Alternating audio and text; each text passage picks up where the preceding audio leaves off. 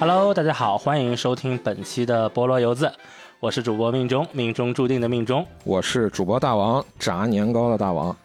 嘿，除了上次愚人节的那个玩笑以外啊，这是第一次正经的真我和大王两个人的双人搭档节目啊。哎，对，那么是什么情况？就是让我和大王两个人要开始搞双人搭档了呢？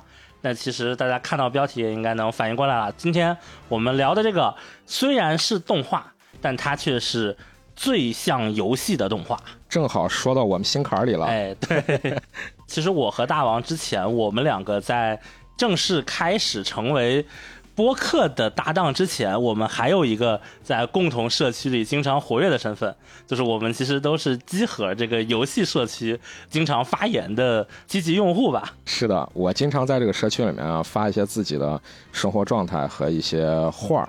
是的，在本人上班之前呢，其实我也经常在这个社区里发过很多文章。然后上班之后呢，是另外一个情况了。但确实我们是就是集合的一份子。很多人可能没有听说过集合是一个怎么样的社区，但其实在我看来，它应该算是目前某种程度上吧，国内风气最好的一个关于游戏的社区。哎，集合网应该给咱投点儿。可惜啊，可惜我们今天要聊的这部作品呢，《超级马里奥兄弟大电影》。哎，我是首映那一天我就去了其实我也是首映那天就去的，啊而。且首映那天其实正好啊是咱们这边的清明节。对，先不管它的传统含义啊，就是对于众多社畜来说，清明节这一天周三放假是一个让我们大家体验什么叫四天工作制做四休三的一个东西。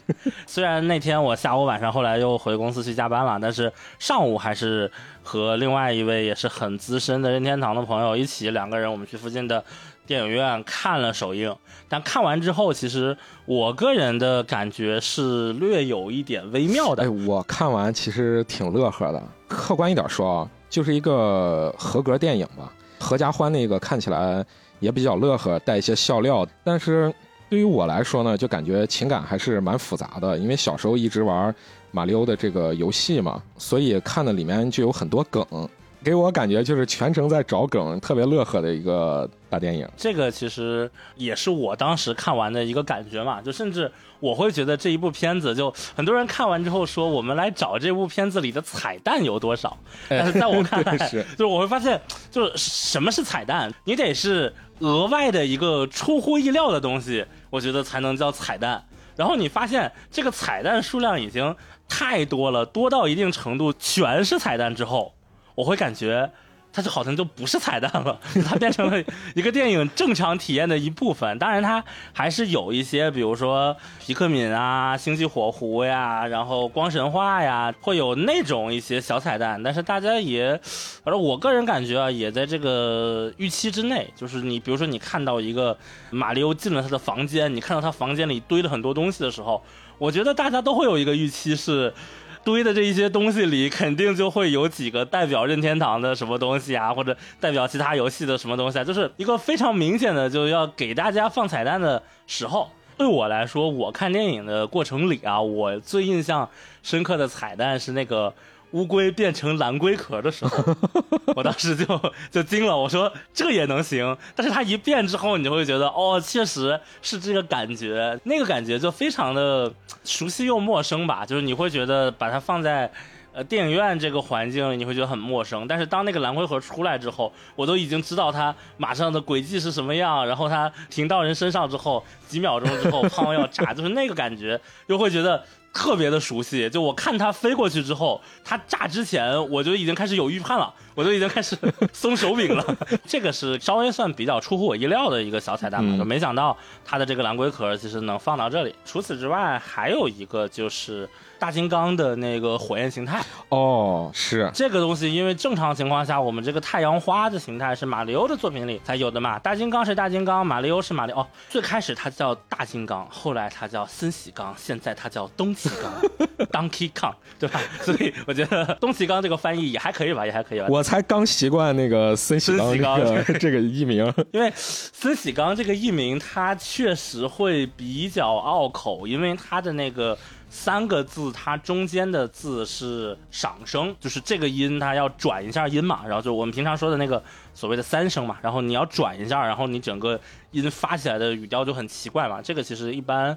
是不会用的，而且它前面那个赏声前面其实接那个阳平会比较好，这个其实是中国语言的一个习惯。我们说蚂蚁这个词，你听着很顺口，其实应该是马和蚁两个都是所谓的三声嘛，碰到一起之后，前面那个就会变成羊平，就会变成蚂蚁。然后这个固然是一个两个三声不融洽的规律，但是反过来讲，其实二声接三声是很顺畅的。然后但是你看森喜刚，它是。一声三声一声，那个变化有点太大了，所以就念着很拗口。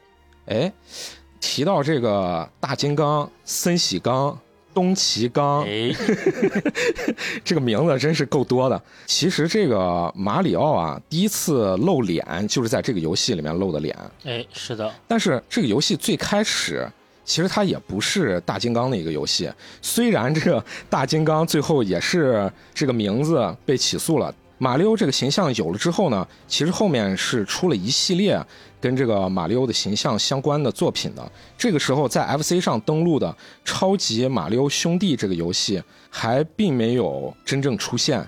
在这中间，其实有很多很多以马里奥形象为代表的其他的游戏。我想起了我小时候第一次接触的第一款 FC 的游戏，是一个应该叫装修工吧，还是拆卸工？里面的那个形象就是马里欧的形象。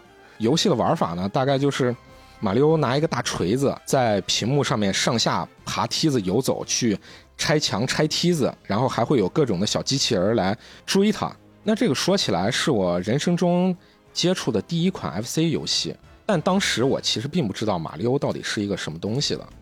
那么慢慢慢慢后面再接触和马里欧相关的游戏的时候，我惊奇的发现，哎，怎么有一个这么一个。带胡子的小矮子，怎么长的样子有点类似呢？后面了解的越来越多，随着自己的年龄增长，我才知道啊，这个就叫超级玛丽兄弟。那个时候盗版的翻译啊，还不叫马里欧，叫玛丽兄弟。是的，在国内大陆引进的第一批，当时的翻译其实是超级玛丽的那个玛丽，然后后来香港那边会有那个马里奥的翻译，然后所以很多人就是在。脱离了童年滤镜之后，会觉得啊，你说的是超级马里奥吧？但现在它的官方翻译是超级马里欧啊，马里欧，哎，对对对，但但其实马里欧的这个翻译也是更贴合它的那个 Super Mario，其实是和它的那个官方的那个发音是更符合的。哎，对，确实确实，但这个说起来又是我一个费了老大老大的劲才把这个名字给改过来的。改过来叫马里奥，但是怎么回事？他官方名字最后又叫马里欧，其实是一个我挺头疼的一个事情，就跟机器猫要改叫哆啦 A 梦是一样的。是，那那其实还是比不过这个刚才我们聊的这个大金刚、森喜刚和东启刚。但是说回来啊，就是之前我还隐约听到一些情报，说那个大金刚也有一个三 D 系列的作品，然后它的下一作，然后开发着开发着，就跟马里欧的新作，就是奥德赛的续作合二为一了。然后，所以我们在下一代的奥德赛，就是所谓的下一代的三 D 马，就是 EPD 八开发的新作中，可能会可以操作大金刚。哦，原本我对这个是半信半疑的，但是他。这次这个电影出来之后，我觉得就非常的合理，感觉好像能成立一半了，是吗？对，我觉得我觉得非常合理。包括其实还有一个是大家都知道，在那个大阪的环球影城不是开的那个超级任天堂世界嘛？就其实这个电影里的那个蘑菇王国的感觉，就跟那个超级任天堂世界一模一样。嗯，就所以我觉得他做这个东西，他是有一个总体规划的。他这些东西就都有一些，你叫联动也好，还是一个统一性也好。所以我觉得他在这里放了这个。那很有可能，他下一部三 D 马的作品中确实可以操作大金刚。当然，这个东西还是一个传言，大家就是听一听，自己判断 啊。对我来说，最出人意料的感觉还是碧琪公主对她的这个性格的改变嘛。原本游戏里面这个碧琪公主其实是一个王子救公主的里面的那个羸弱的公主。就是每回开篇都是 Mario，然后就被抓走了，是吧？然后那个刚才刚才这个这个配音非常的灵魂，对，所以基本上公主发挥不了什么作用。但是嗯，它这个里面虽然我看预告片的时候，你就感觉哎是一个男主和女主互相配合的一个故事吧，你嗯能感觉到他是想这么塑造，但是实际上真正的展现在观众面前的，我觉得我还是挺满意的。嗯，因为我感觉碧琪公主也是很勇敢、挺果敢的一个角色，把她性格改变了。对，而且她的性格，其实我觉得，与其说是贴合最近几年的这些什么 LGBT 或者大女主的政治正确的风潮，不如说，我觉得他的性格更像是我们传统的那种美式动画里，就是几十年前的美式动画里就有的那种假小子的形象。啊，对对对对对对，对，只是他从短发变成了长发，而且他的那个滑铲实在是太帅了，就是我真是 的是觉得不是碧琪公主，是阿兰萨姆斯。真的是，我觉得这个碧琪公主的塑造我是特别满意了。但是整个电影看下来之后，前面我说的嘛，我会感觉到有一些微妙的地方，但这个地方具体我们后面去讨论。但总体而言呢，就是这一部电影，我们现在此时此刻其实能看到它的一些口碑嘛，它的那个烂番茄的媒体评分其实好像就百分之四十多，其实应该说是可以说是低到发指。嗯，但是它的观众评分的新鲜度好像有百分之九十七还是九十八，就是观众确实是很喜欢看的。所以我个人先给出的一个观影建议是，如果你是马里奥系列的粉丝，或者你对马里奥系列的东西很感兴趣，那你去看，像大王或者像我一样，看完之后你会很乐。但是如果你对这些东西有点感兴趣，也可以看。但是如果你对这些东西完全不感兴趣，然后你想看看他能不能给你讲一个什么故事或者什么样的东西，那我建议你不要去啊，这是我个人的建议。对，就是总的来说，对故事上吧，不要有太多的那种跌宕起伏的，或者是各种埋梗或者怎么样的这种期待。但是如果说是看一个合家欢或者是一个乐呵的话，其实还是一个节奏非常明显明确的一个电影。说马里欧，马里欧，马里奥，玛丽，就是说马里欧到底谁是马里欧 啊？就这个地方，我们可以先想跟大家聊一聊，就是关于马里欧的一切。哎，说到这马里欧啊，其实就得说他这个背后的公司。咱们刚才前面讲了那么长一段啊，他到底这个角色是一个什么角色呢？很多人可能也知道马里欧是一个游戏角色，但是咱为了以防有不知道的听众啊，咱们大概也介绍一下。就说马里欧它是任天堂这个游戏公司里面的一个明星产品。哦，如果玩一些游戏的人呢，就知道任天堂底下有两大帽子，一个小红帽，一个小绿帽，是吧？小红帽、小绿帽，说的小绿帽其实也不是马里奥这个电影里面的这个路易吉，这个戴绿帽子路易吉，他叫林克，也就是他底下的另一个明星产品《塞尔达传说》。啊，这个时候就可以玩梗了。为什么《塞尔达传说》的主角不叫塞尔达呢？任天堂底下这个头号明星产品就是马里欧。这个角色是怎么来的呢？咱们要说一下它这个背后的任天堂这个公司。任天堂这个公司其实已经有一百多年发展史所以了。我们平常说的百年老店是真百年老店。哎，对，确实，它其实最早最早哎应该是在明治时期就有了，它是一八八九年成立的。它也不是生产游戏软件的，你想那么早吗？那会儿啊，那个时候哪有这个什么电子产品啊，是吧？它最早的时候是生产花渣的，花渣是个啥呀？就是一个日本玩的一种卡牌游戏，哎，就挺小的，咱可以想象成就是比火柴盒大一点儿，就半截儿旺旺仙贝吧。就是火柴盒，可能有好些人也不知道它那个到底有多大，就是旺旺仙贝大概一半那么大，就是大概这么一个大小的卡牌游戏，上面画的都是一些什么呃花鸟呀、什么四季啊、季节呀，还有一些景观什么的、瑞兽什么的。生产这个花扎这个公司第一任的创始人啊，叫山内房治郎。山内房治郎这个人呢，他名字最早也不姓山内，他最早其实姓福井，他叫福井房治郎。最早的时候，他是从事建筑行业的。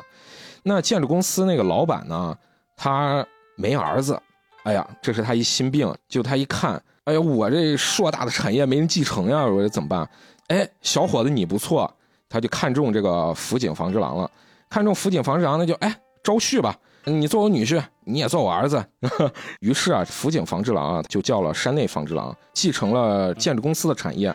就是原先啊，对于这个花扎卡牌啊，日本这个国家是禁止的。那刚好这个时候遇到这个花渣解禁呢，感觉这生意有赚头啊，那我也成立一花渣公司吧。哎，他这边的一边做建筑工程，然后一边开这个花渣公司。这个地方我们花渣花渣的说着，甚至我们现在都已经把花渣当成一种。呃，日本包括任天堂的传统文化了，但是其实呢，花扎是什么呢？花扎它上面花色为什么是那些花剑酒、朱鹭蝶？原因其实就是为了替代数字。那为什么他们要替代数字呢？那当然是立法，它禁止不让纸牌上写数字。对。那为什么不让纸牌上写数字呢？就是因为这玩意儿其实就是拿来赌博的。对，确实是的。所以就是两百多年的历史里一直在禁止赌博。然后，所以呢，上有政策，下有对策，就把赌博的这种扑克牌渐渐变成了所谓的这种数字，就是有图案的，有一点传统文化，有一点教育意义的所谓的花扎花牌或者叫哥留多嘛。这个东西刚刚说到的，它在那会儿又渐渐的解禁了，所以又开始流行起来。其实包括我们之前聊《夏日大作战》那一期也专门聊过很多关于花牌和歌牌的东西。其实甚至。细田守本人，他对于花牌的喜欢，就是《夏日大作战》里出现花牌，也是因为任天堂有花牌。而任天堂其实现在还是日本的少数几家，就是能生产花牌的巨头。就你现在去任天堂的官网，你真的能买到任天堂制作的花牌。而且，如果大家想体验这个花牌呢，就可以去玩一下那个现在 Switch 上的那个世界游戏大全五十一，哎，那个里面就有花牌，而且它那个花牌里还有任天堂图案的彩蛋。哎，是。那咱们这个话说回来啊，生产这个花渣，也就是说政府明面上其实是禁赌的，但是你挡不住地下有赌博呀，那我就要用这个卡牌，对不对？那用这个卡牌的话，刚好这个时候。山内防治郎他们生产的这个花渣就用上了嘛，而且地下黑帮赌博是用完一副你就得开新牌的，所以他生产这花渣就大赚特赚，这个产业慢慢就起来了。所以其实一直也有一个传言说任天堂涉黑，由黑慢慢洗白啊。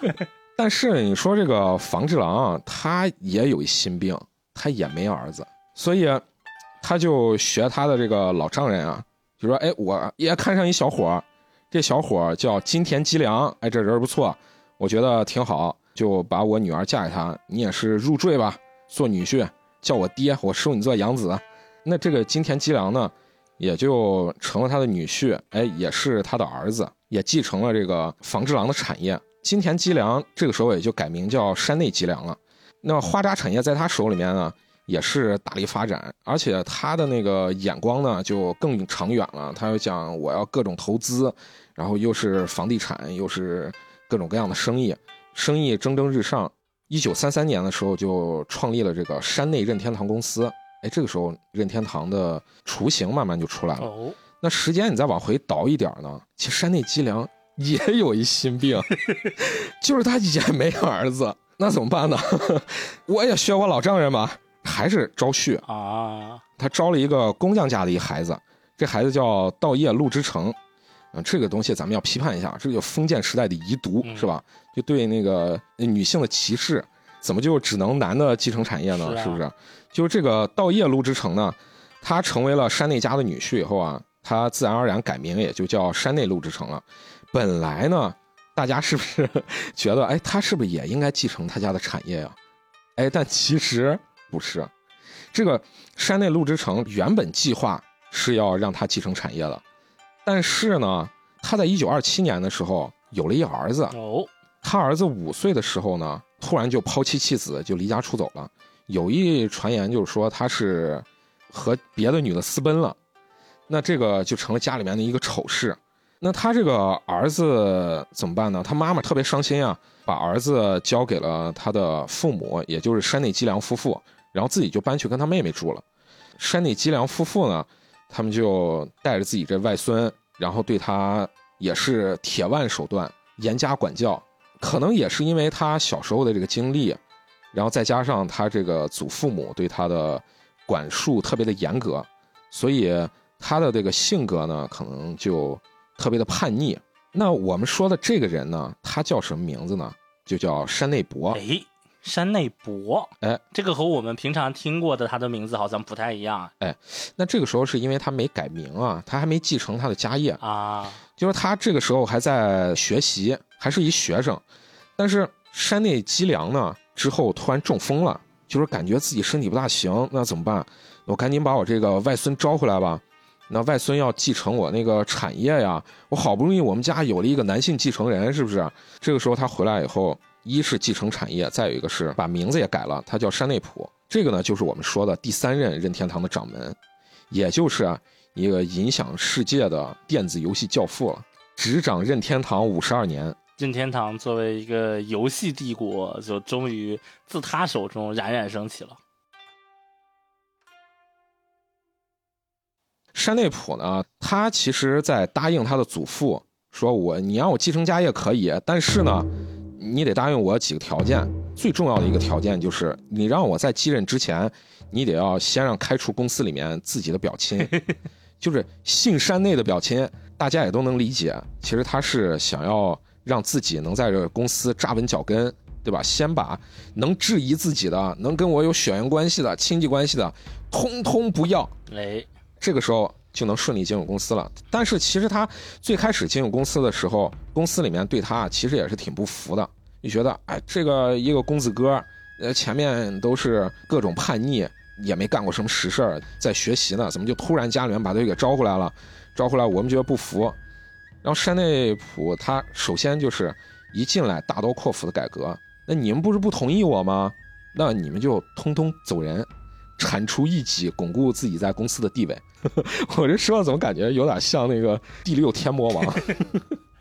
所以这个也和前面连起来，就是因为山内溥他当时的铁腕啊，就是这个雷霆手段，就导致很多人觉得他就是涉黑呀。那不然你你前面那些比你话语权更高的长辈，你是怎么把他们逼走的呢？而且要注意啊，就是山内溥他是临时的，等于被他爷爷给。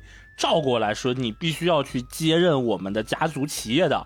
而这个时候的山内普呢是二十二岁，应该怎么说？那年他两手插兜啊，不知道什么是对手。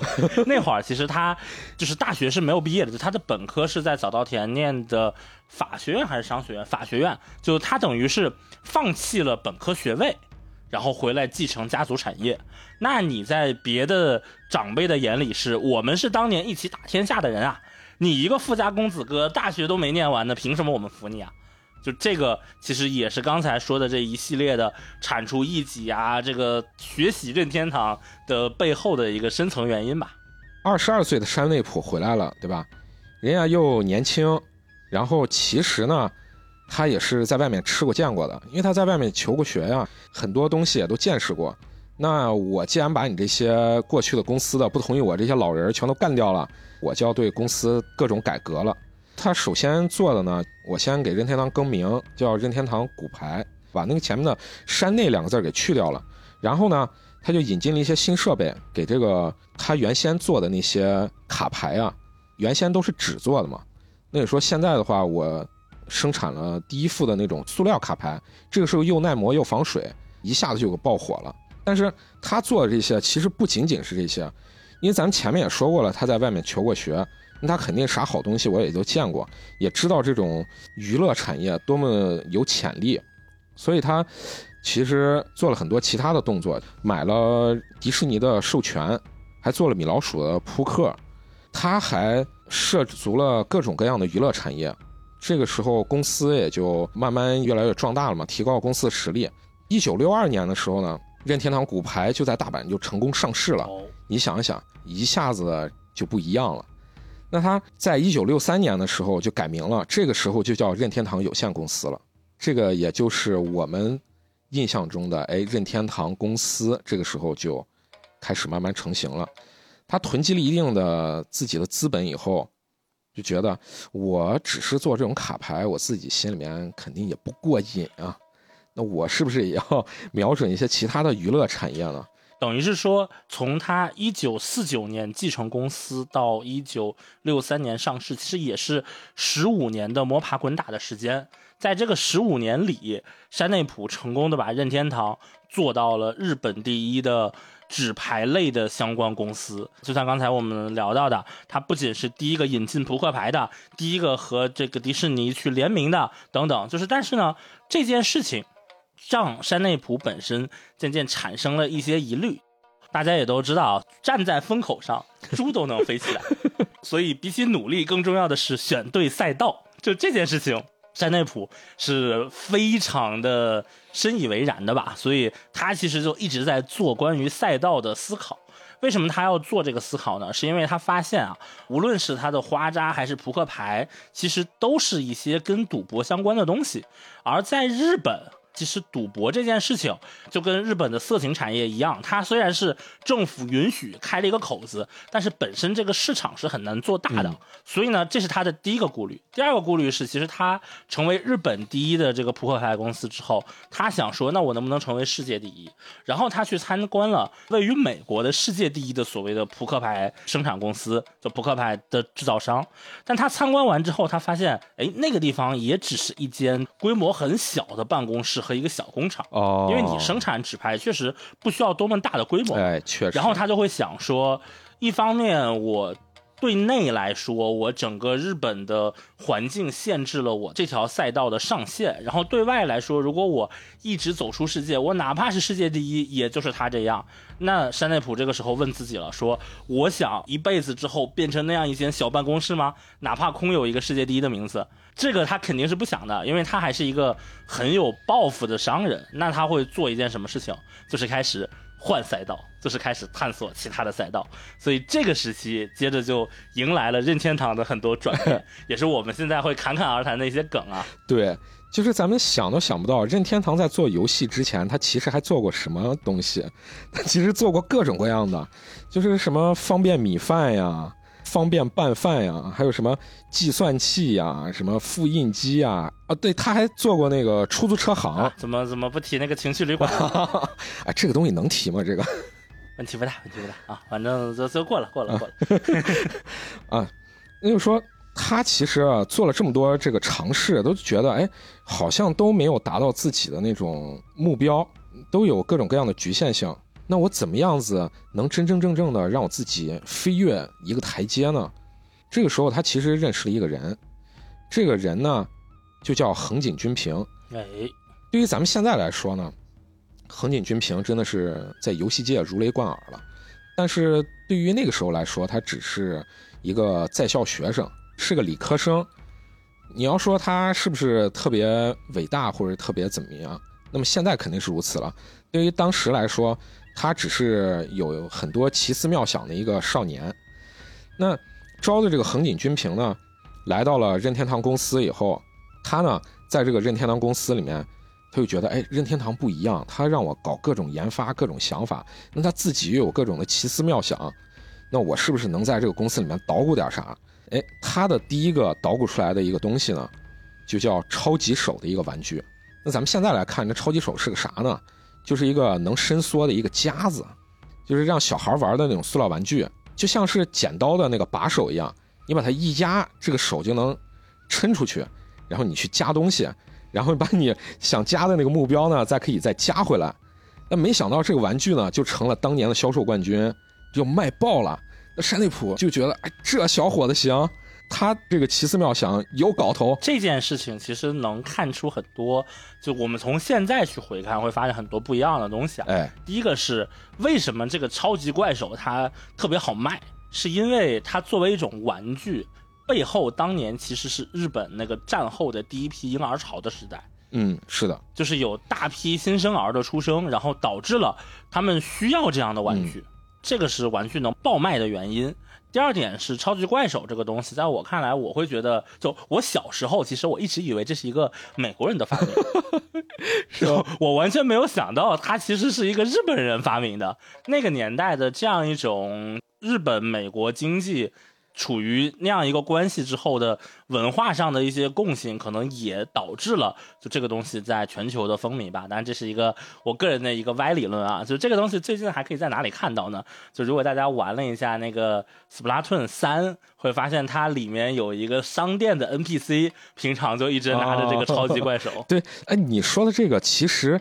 我印象里面也是多多少少有这种印象。你想一想，当时好多欧美的一些动画，其实里面你也能见到相关的元素。你会觉得，哎，这个东西是不是就是美国文化辐射其中的一部分？对。但是你现在来看的话，其实它是日本和美国文化互相影响，其实还是蛮有意思的一件事儿。嗯。那咱们话说回来啊，生产这个超级怪兽确实有搞头，那横井军平就可以甩开膀子干了。后续又发明了很多各种各样的奇思妙想的玩具，里面像有什么打棒球那种发射棒球的机器啊，叫超级机器吧。在横井军平他那个带领下，还有什么超级潜望镜，是吧？其实就是一个塑料潜望镜，里面有两片镜子。那小孩玩这个就会觉得特别代入啊。然后还有什么呃爱情测定器，就是这个东西，就是你现在想一想，刚好就是瞄准了那个时候。日本文化还相对较保守，就是你虽然经济上发展起来了，但是男女之间，你是不是我怎么样子能有一个合理的理由去让我们能有增进感情的一些小玩意儿？那这个东西就刚好瞄准了这个点。那爱情测定器呢，是一个。男女双方一人抓一头，然后中间会有那个电流的显示，显示一个数值，就说我们之间的那个爱情呢，到底是不是有那种一见钟情，或者是电波是不是对上了？那我就看我中间这个电流显示到底怎么样。那电流显示高啊，我们就是说不定我们是有缘呀。其实这个东西完全没有科学道理，但是他就给了你这么一个通道，在日本社会这个环境下，男女之间有了这么一个小玩具，哎。就可以打破这个口子，于是啊，这个东西也特别爆卖。那后面啊还有后续的各种各样的小玩具，一个印象最深的，就觉得是对于他们来说一个很突破性的一个奇思妙想啊，设立这个光枪靶场。哦，那你说美国人家是不禁枪的，对吧？除了美国之外，其他的国家人家对于枪支管制是相当严格的。对于那个时代背景下，经济也发展起来了。日本到处又有很多保龄球场，就是学西方的做了各种这种娱乐场所？但是这娱乐场所呢，保龄球场建起来呢，很多是陆陆续续也就荒废掉了。那么。瞅准机会，任天堂就把保龄球馆买下来。其实啊，贯彻横井的这些玩具，包括后来他主导的更久负盛名的，比如说 Game and Watch，甚至我们现在 Game Boy 这些东西，都是横井军平他自己主导的产品。换句话说，就是任天堂之所以能够成功进入游戏业界，并且真的开始风靡，就是因为有横井军平这一员大将。所以我们经常说任天堂的。最重要的三个人，除了山内溥以外，其实按时间顺序来说，就是横井军平、宫本茂和岩田聪嘛。在这个里面，横井军平是首先给任天堂确立了玩具和游戏相关的理念的，而他的这个理念就被称为枯萎技术的水平思考，或者说叫枯萎技术的横平思考。就这个是什么意思呢？这是个啥呢？我们放到后面再说，好吧？还卖个关子。对，但是因为任天堂的发展史其实非常复杂，比如说包括大家在那个《新世纪福音战士剧场版》中，EVA 里看到的明日香玩的那个。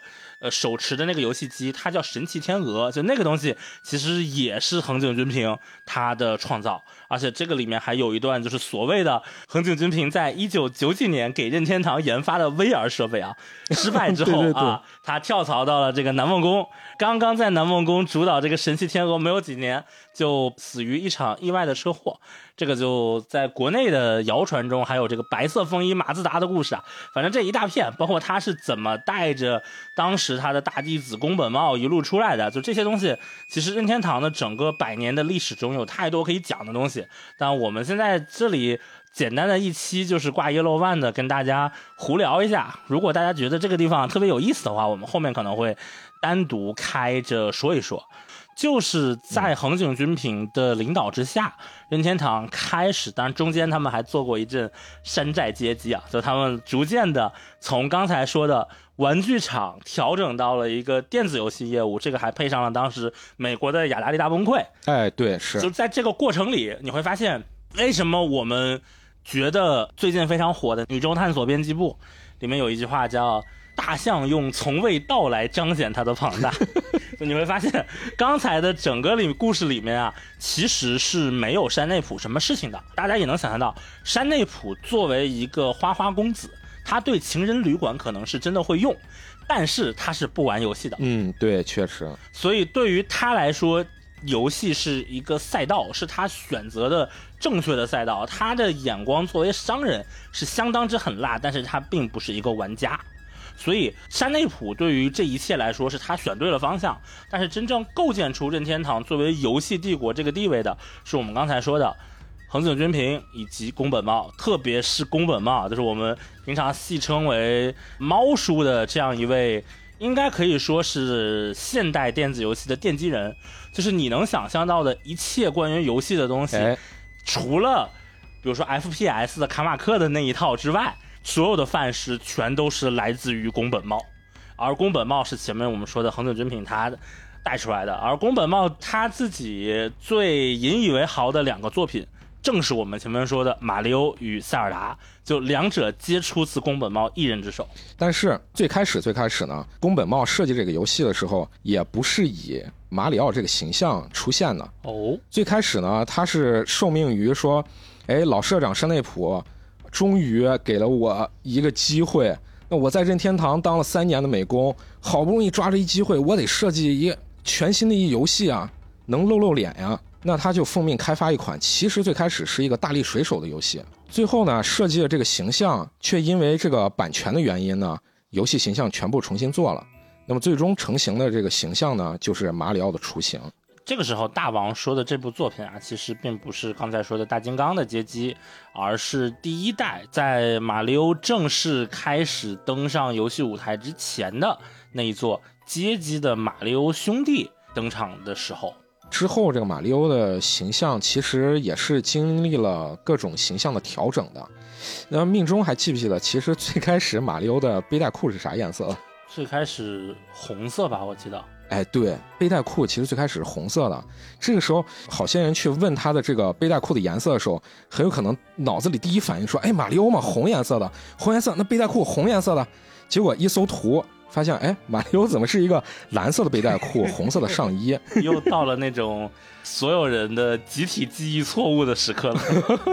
对，但其实他的记忆也没错。最开始马里奥的那个背带裤确实是个红颜色。他经历了这种形象的更替，哎，特别是马里奥里面路易吉的形象，他最开始的衣服的颜色变更更大。最开始马里奥在 FC 上面的路易吉的形象其实是一个白色的背带裤。绿色的衣服，白色的帽子，但是几经改变、几经设计演变之后，才会形成了现在的路易吉的绿色衣服、蓝色的背带裤、绿色的帽子，就变成了现在的红帽和绿帽了。小红帽和小绿帽，哎，咱们说这个小绿帽又不是这个塞尔达传说了。其实说回我们刚才在 FC 上发售的这个超级马里奥兄弟，它其实是我们前面聊到的，就是真正把马里奥这个 IP 或者说这个角色捧上游戏殿堂的一个作品。其实它之前的那个街机版，虽然后面也有一些移植，也有很多人认为它很经典，但是反响并没有那么高。单说一件事情，就是这个超级马里奥兄弟这一部作品，其实基本上大家平常说炒饭大王都说卡普空，但其实任天堂。给这一部游戏真的是翻来覆去、来来回回的炒，基本上你可以在各种地方看到这个游戏无数次重置，甚至我记得那个二零年的时候，当时是超级马里奥三十五周年的周年庆嘛，对对对，然后他发布了一个那个超级马里奥三十五周年纪念限定的 Game and Watch，前面说的呃，我还买了呢，哎，我也买了。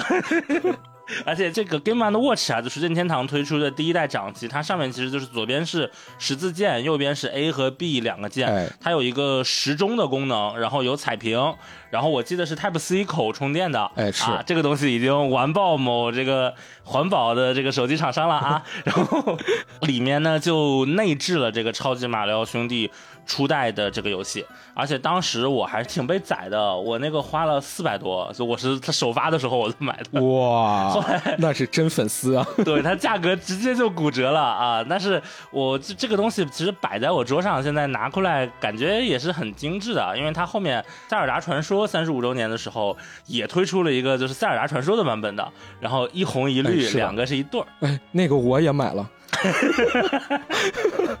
什么叫任天堂冤种？那个我就学乖了一点，就是当时其实我在荷兰嘛，然后我就没有第一时间冲到德国亚马逊上去下单，嗯，然后我后来过了大概小半年，然后我在我们本地的一家游戏店就发现了整个店里还放着一份这个塞尔达的 Game and Watch，果然打折了，哇，感觉都是闪闪发光了吧？无人问津，无人问津。因为它价格其实相对于它的内容来说还是太贵了，因为它卖了一个完整的游戏的价格，就等于是你在用一个奥德赛，你在用一个三 A 游戏的价格，然后去买一个那么老版本的游戏，所以它其实就是一个装饰的性质更多的一个东西。说这么多，再聊回来啊，FC 上面的《超级马里奥》这一款游戏，为什么当时会卖爆呢？其实现在好些玩家，特别是新玩家，重新看这款游戏的时候，可能会觉得，哎，这游戏其实感觉挺司空见惯的呀。但是你回想在当时那个年代啊，其实马里奥这个游戏是设定了很多当时对于游戏的一些范式的。是的，这其实是一个爷爷像孙子还是孙子像爷爷的问题。对现在很多的这些游戏里面，比如说马里奥游戏里的小人从左往右这种叫做卷轴式移动的游戏，它到底是怎么来的？其实最开始也是由这个呃马里奥这个游戏设定的这么一种范式，特别是马里奥怎么去跳跃，怎么去过各种的一些小机关，然后中间的敌人怎么设置，等等等等的。这些其实都是由超级马里奥这个游戏奠定的一些基础。那么我们现在看的很多这种平台跳跃类的游戏，到底是怎么来的？其实最开始的这个最最最最最最的老祖宗，其实就是这个超级马里奥。是的，而且其实直到今天，如果你想要学习或者说研究什么叫游戏中的关卡设计，所有人都会给你推荐的第一课就是你在任何一个，无论是在网络上讨论关卡设计相关的课程，嗯还是在一些视频里，甚至是在国外的很多专业的教材上，你会发现，当我们谈论关卡设计的时候，我们一定会把第一个范例，就是《超级马里奥兄弟 FC 版》的一杠一，玩家进入这个游戏之后的第一关，作为一个。最最最最最典型的作品，然后来让游戏设计师或者说游戏策划去研究。就他其实几乎没有用任何文字，所有的一切都是所见即所得的引导。而且它有一个起承转合的结构，就这个结构其实是任天堂做到现在的大部分游戏的关卡设计的思路。但是我具体就不展开了，大家只要知道这个东西确实是很屌。就是为什么管宫本茂叫电子游戏之神，为什么叫他现代电子游戏之父，其实是其来有自的。哎，确实，好，那既然又聊回了我们猫鼠，那我们接下来再说回我们的任天堂。相当的厉害，真的是相当而。后面在任天堂经历了一些危机，后面后面这个大家如果感兴趣，我们可以聊嘛。比如说当时的任天堂是怎么跟世嘉两者相互这个对垒的，然后任天堂是怎么和索尼勾搭上的。索尼是怎么入局的？包括为什么 索尼的第一代 PlayStation 是一个任天堂的游戏机啊？然后他们两个又是什么？把签了合同之后，在签完合同的第二十三小时撕毁了。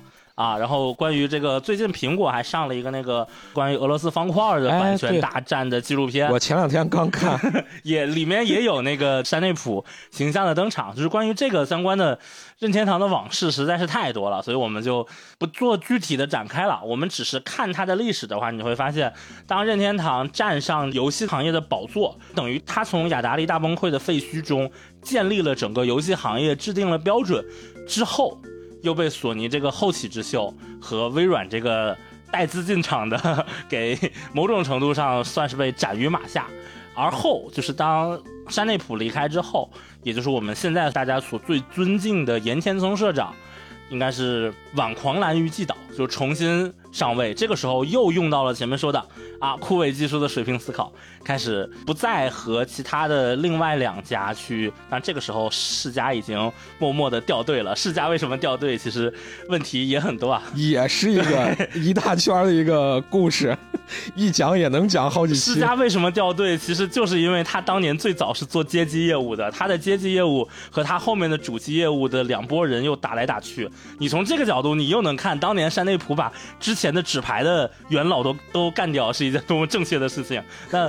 不重要啊，就是这一条脉线过来之后，我们会发现，在二零一七年三月三号那一天，发生了一个大事，就是一个冉冉升起的新星——任天堂思维奇交换机啊，不是啊，Nintendo Switch 游戏机。这个东西一出来之后，等于对于国内来说，因为前面刚才说的任天堂风雨飘摇的那个时期，再加上一些比如说没有破解呀的客观原因，国内其实是很少有人认知到的。所以对于大家来说，任天堂可能还是我们聊的红白机，我们说的超任还是那个年代的东西。但是忽然，二零一七年就变成了 Switch。变成了一个潮玩，变成了现在更火的，变成了现在我们能看到超级马里奥兄弟大电影这样的一个任天堂的时代。这个时代之中，前面发生的太多故事啊，我们就姑且先按下不表。命中你说到这一块儿啊，其实我是很有感触的，因为我刚好是自己小的时候经历了这么一段时期。就在对于咱们国内来说，嗯，很多人提起马里奥都知道。马里奥是 FC 游戏机，或者是好多人都不知道 FC 游戏机是啥，就是小霸王，嗯，学习机，然后这些游戏机上面玩的这么一个红颜色的一个带胡子的一个小胖子，然后他可以吃蘑菇，吃蘑菇以后可以跳来跳去，哎，对于那个时候的我们来说，小孩觉得这个东西特别好玩有意思，那么玩这个呃小霸王游戏机上的游戏呢特上瘾，然后我们也是。插的那卡也也都是那个山寨的卡嘛，是黄颜色的卡。但对于一般家庭来说，其实任天堂的这个游戏机是挺贵的，我印象里面可能是要有上千了吧。那么咱国内的很多的这个山寨厂商看到了这个机会之后，那生产的这个山寨的游戏机正好切中了这个市场，山寨游戏机就便宜啊，山寨卡带也便宜。很多小孩儿买的都是这些山寨的游戏，我们那个时候接触的也都是这种山寨游戏机。但其实对于那个时候的我来说，家里面山寨游戏机也是买不起的。但是呢，好在我母亲啊是在一个国营的一个小商场里面做售货员儿。上小学中午放学的时候，会来到他商场里面休息，因为这商场离这个学校比较近。那商场的这个门口就摆的有这个。红白机，然后小孩可以在这个红白机交钱，一块钱半个小时，还是一块钱一个小时？就你可以小孩可以在这玩儿。哎，这种东西其实现在也有，就是我们公司其实在就附近的一个算 shopping mall，就是银泰附近嘛。然后所以我们吃饭的时候，其实就是去到我们从就是写字楼直接去到。B 二，然后就能走到附近银泰的那种商业街，就是有很多吃饭的地方的那样的地方嘛。然后我们上了电梯之后，就会发现，哎，有一排这个沙发和显示器。然后呢，就也是它应该它里面其实是一个 Windows 的设备，然后连了一个应该是那种很普通的国产手柄啊。然后这个东西，嗯，那价格呢，可能一小时就已经是六十八了。但是你别说，我们很好奇，我们说这玩意儿真有人去吗？但其实因为我们那。个地方平常客流不是很大，但是周末的话客流是特别多的。然后我有几次周末的时候过去，发现哇，人都坐满了，就其实还是有很多人。要这么想起来的话，当时你说一块钱半个小时，其实也相当贵啊。你就按一块钱一个小时算吧。那我母亲当时她的工资可能也就是一两百，那还是物价也不一样啊。那个时候是九几年嘛，但是玩小孩非常多，小孩拿着零花钱排队玩。机器只有一台，然后电视也只有一台，小孩都是站着玩，其他玩不上的小孩就在周围排队围观。有一回呢，好死不死，我自己在那边玩的时候呢，因为我母亲是在那儿工作，所以我可以免费在那儿蹭一蹭中午。那好死不死，我就是刚好穿着我们学校的校服，结果被抓了。学校的那个是有那种小小稽查队的。那我说到这个小小稽查队是怎么回事呢？现在回头再来看，咱国家有好长一段时间是有这个游戏机销售禁令的。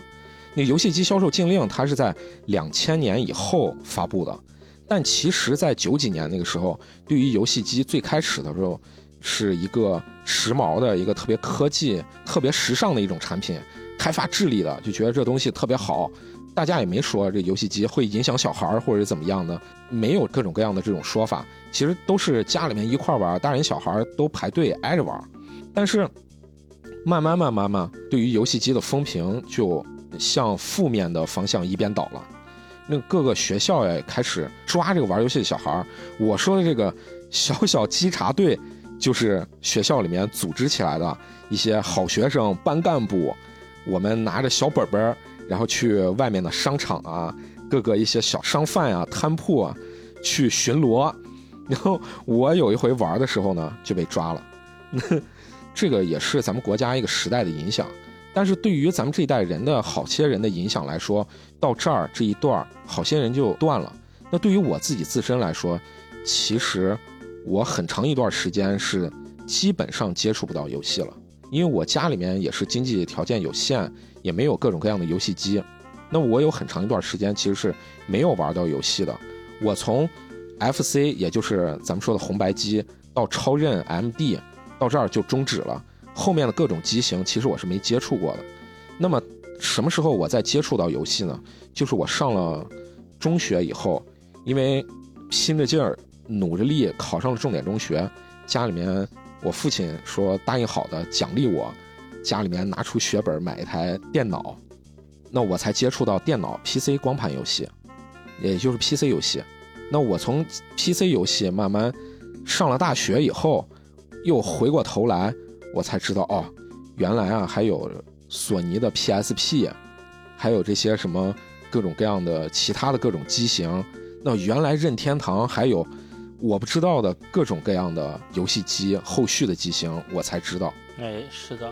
其实，在一纸游戏机禁令把中国的游戏打散之后，从我的观察上啊，我会发现，基本上就把游戏玩家拆成了三类玩家。嗯，第一类就是像大王这样的，我们买那种盗版光盘，五块钱、十块钱一张，哎，然后有的游戏要五两张、要三张，我们去玩 PC 游戏，这是一部分玩家。第二部分玩家其实他会玩掌机游戏。就是我就玩 GBA，我玩 NDS，比如说啊，就我们老生常谈的那个话题啊，所有的宝可梦它都是掌机游戏嘛，你一代一代的宝可梦你想玩下去，你自然而然就会发现很多掌机啊或者掌机的模拟器。其实我就属于这一类玩家，就是我小时候我是从 GBA 模拟器开始，然后我小学五年级的时候，那会儿我还是在淘宝上买的，应该是零零零八年的时候。哦，那已经是挺靠后了。对，然后我在淘宝上买了一个二手的 NDS，那会儿其实 DS 已经已好多年了嘛，开始玩就是 NDS 的游戏，然后到后面 3DS、Switch，就等于我是从这条线上玩上来的。然后第三条线其实是网游的线嘛，尤其是这个。呃，魔兽或 D N F，就是我印象里两个最火的啊，当然还有那个就是 C S C F 啊，就是这些这几类游戏，当然到现在变成 MOBA 了。在现在这个时代，更多的其实可能是手游的玩家，包括我现在，其实某种程度上，我们多端的游戏最后也会上手机嘛，就也会对手机做很多优化。我现在变成了一个这样的游戏开发者。这三类玩家是那个年代的一个玩家的。嗯，我觉得算更多的算是一种大方向上的命运吧。就是很多人会说什么游戏是第九艺术呀，或者呃游戏可以寓教于乐呀，但是我觉得那些东西其实意义不是特别大。你会发现最后为游戏证明的是。所有人都开始玩游戏了，就当你开始玩，或者说当玩的那一批人长大之后，这件事情可能自然而然的证明就会到来。当然，国家的管控版号什么的，就是另外一回事了。我们这个地方荡开一笔聊了游戏，现在我们聊回来啊，聊回来前面其实卖的关子啊，嗯，这个我相信大家应该都有所耳闻，就是微软和索尼之前疯狂搞收购嘛。哎，然后这个时候有人就去问任天堂，在股东大会上问这个任天堂现在的第六。六代社长嘛，古川俊太郎，或者我们一般叫他古川灰太狼，或者古川西瓜头，说：“ 哎呀，为什么这个任天堂就是不搞收购呢？”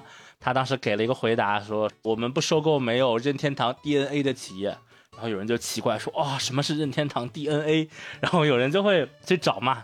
这个如果大家是任天堂的粉丝的话，可以在一些很边角的地方找到描述。我就直接给大家说结论啊，应该是任天堂在前几年的有一次的那个 CSR，就是企业社会责任报告里有正式的提过任天堂的 DNA 是什么。有很多人会觉得这个 DNA 是一个拿出来用的棋子，就是。我想收，我就说你有；我不想收，我就我就说你没有。但其实任天堂 DNA 是真的有这个东西啊。他在一六年的时候，应该是总结提出了一个概念，三个元素分别是独创性、柔软性和诚实。就这个是被他们认为是价值创造的源泉。我们翻译过来啊，一个一个说。就独创这件事情，很多人会说任天堂的社训叫独创，其实这个东西。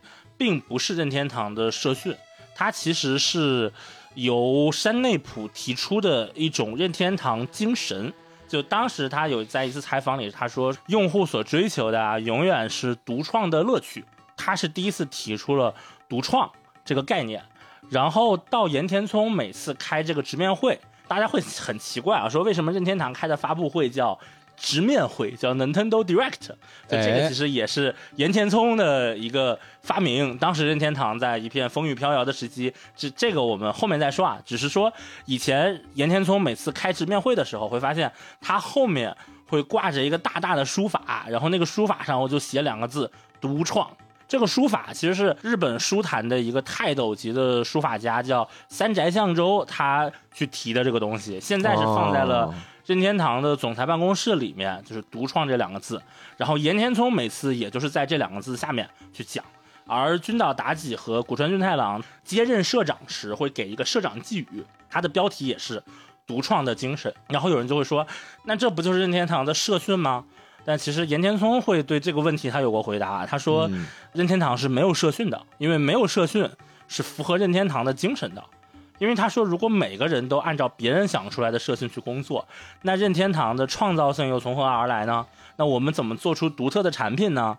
就这个是他当时的一个回答。换句话说，任天堂认为，就是在电子游戏的这个时代，我做出的产品，想要让其他人去感受到乐趣，而同时呢，观众就是玩家。的兴趣又是会非常容易被消耗殆尽、被消磨的一个情况下，最重要的东西就是我们需要有一个全新的东西。如何保证这个东西是全新的？那就是必须是由我独自创造出来的独创，是这样的一个精神。哎，这个是前面说的三个三角中的一个三角，某种程度上也认为是。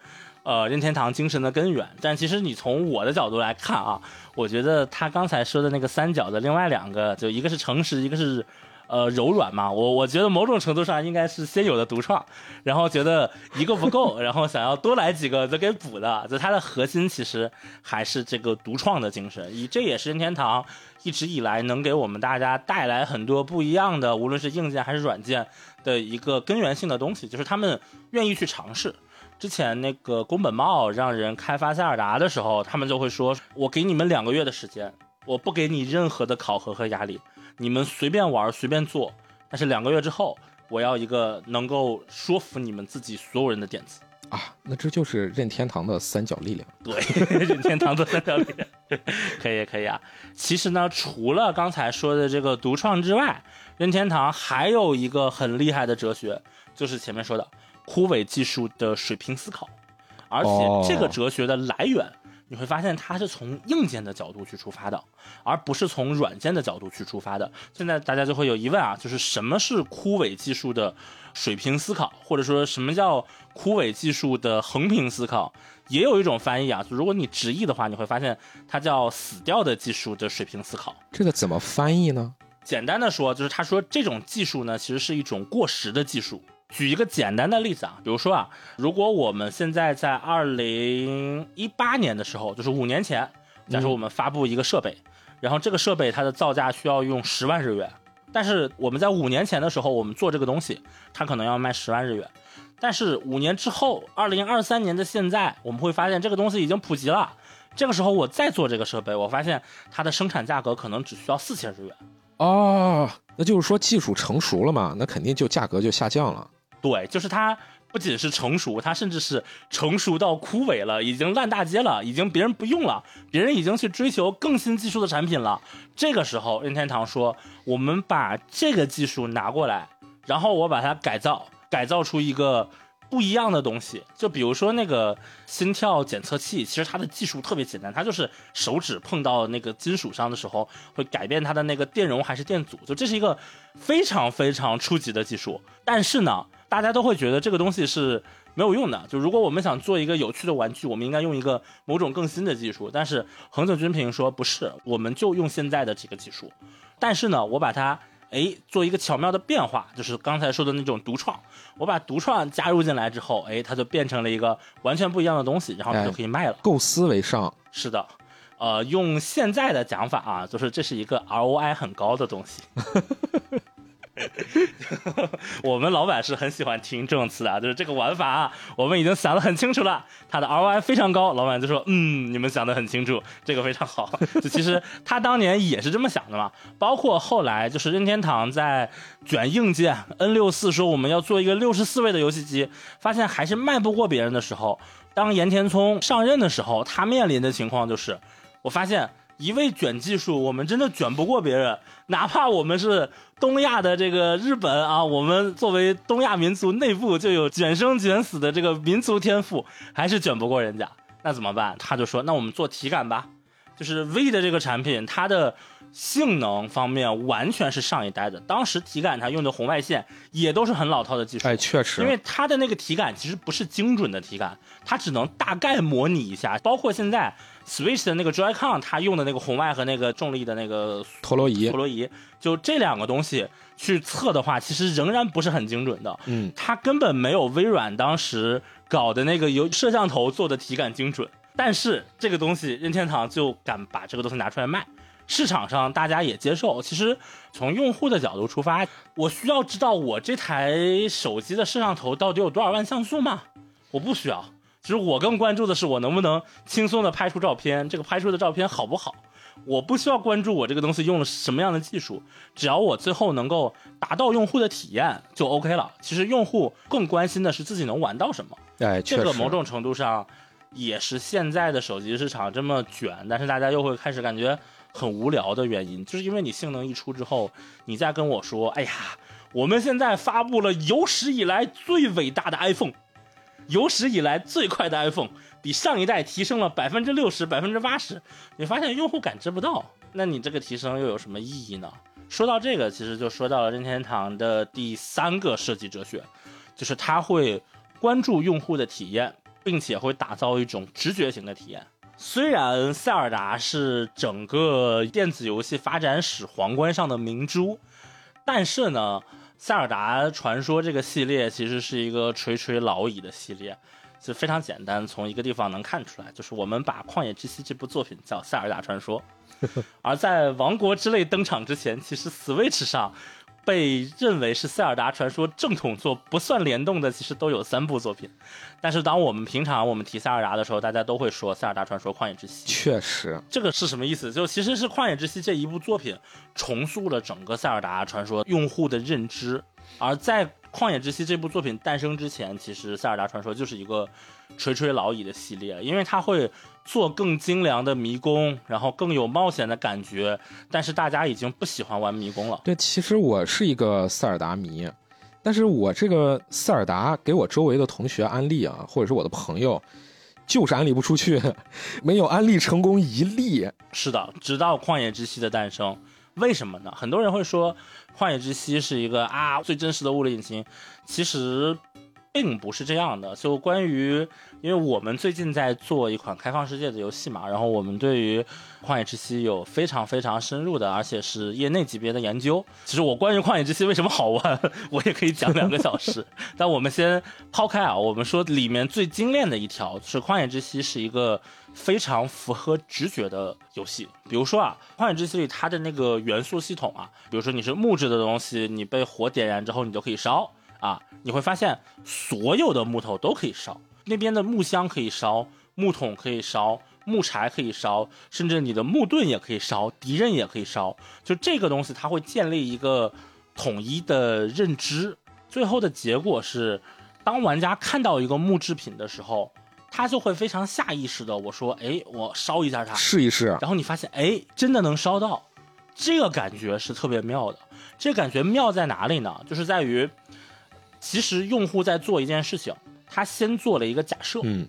然后他根据他的假设，他做了一个尝试去验证假设，就是我发了一个火球，或者我拿了一个火箭，或者我射出了一个火的弓箭，或者我往那边放了一个那个球球胶火焰的那个球球胶，我把它点上，然后或者我把火焰可能传导过去，就无论你用什么手法，你都是在做一个尝试，然后这个尝试验证了你的假设，或者说它符合你对这件事情的预期之后，你会特别高兴。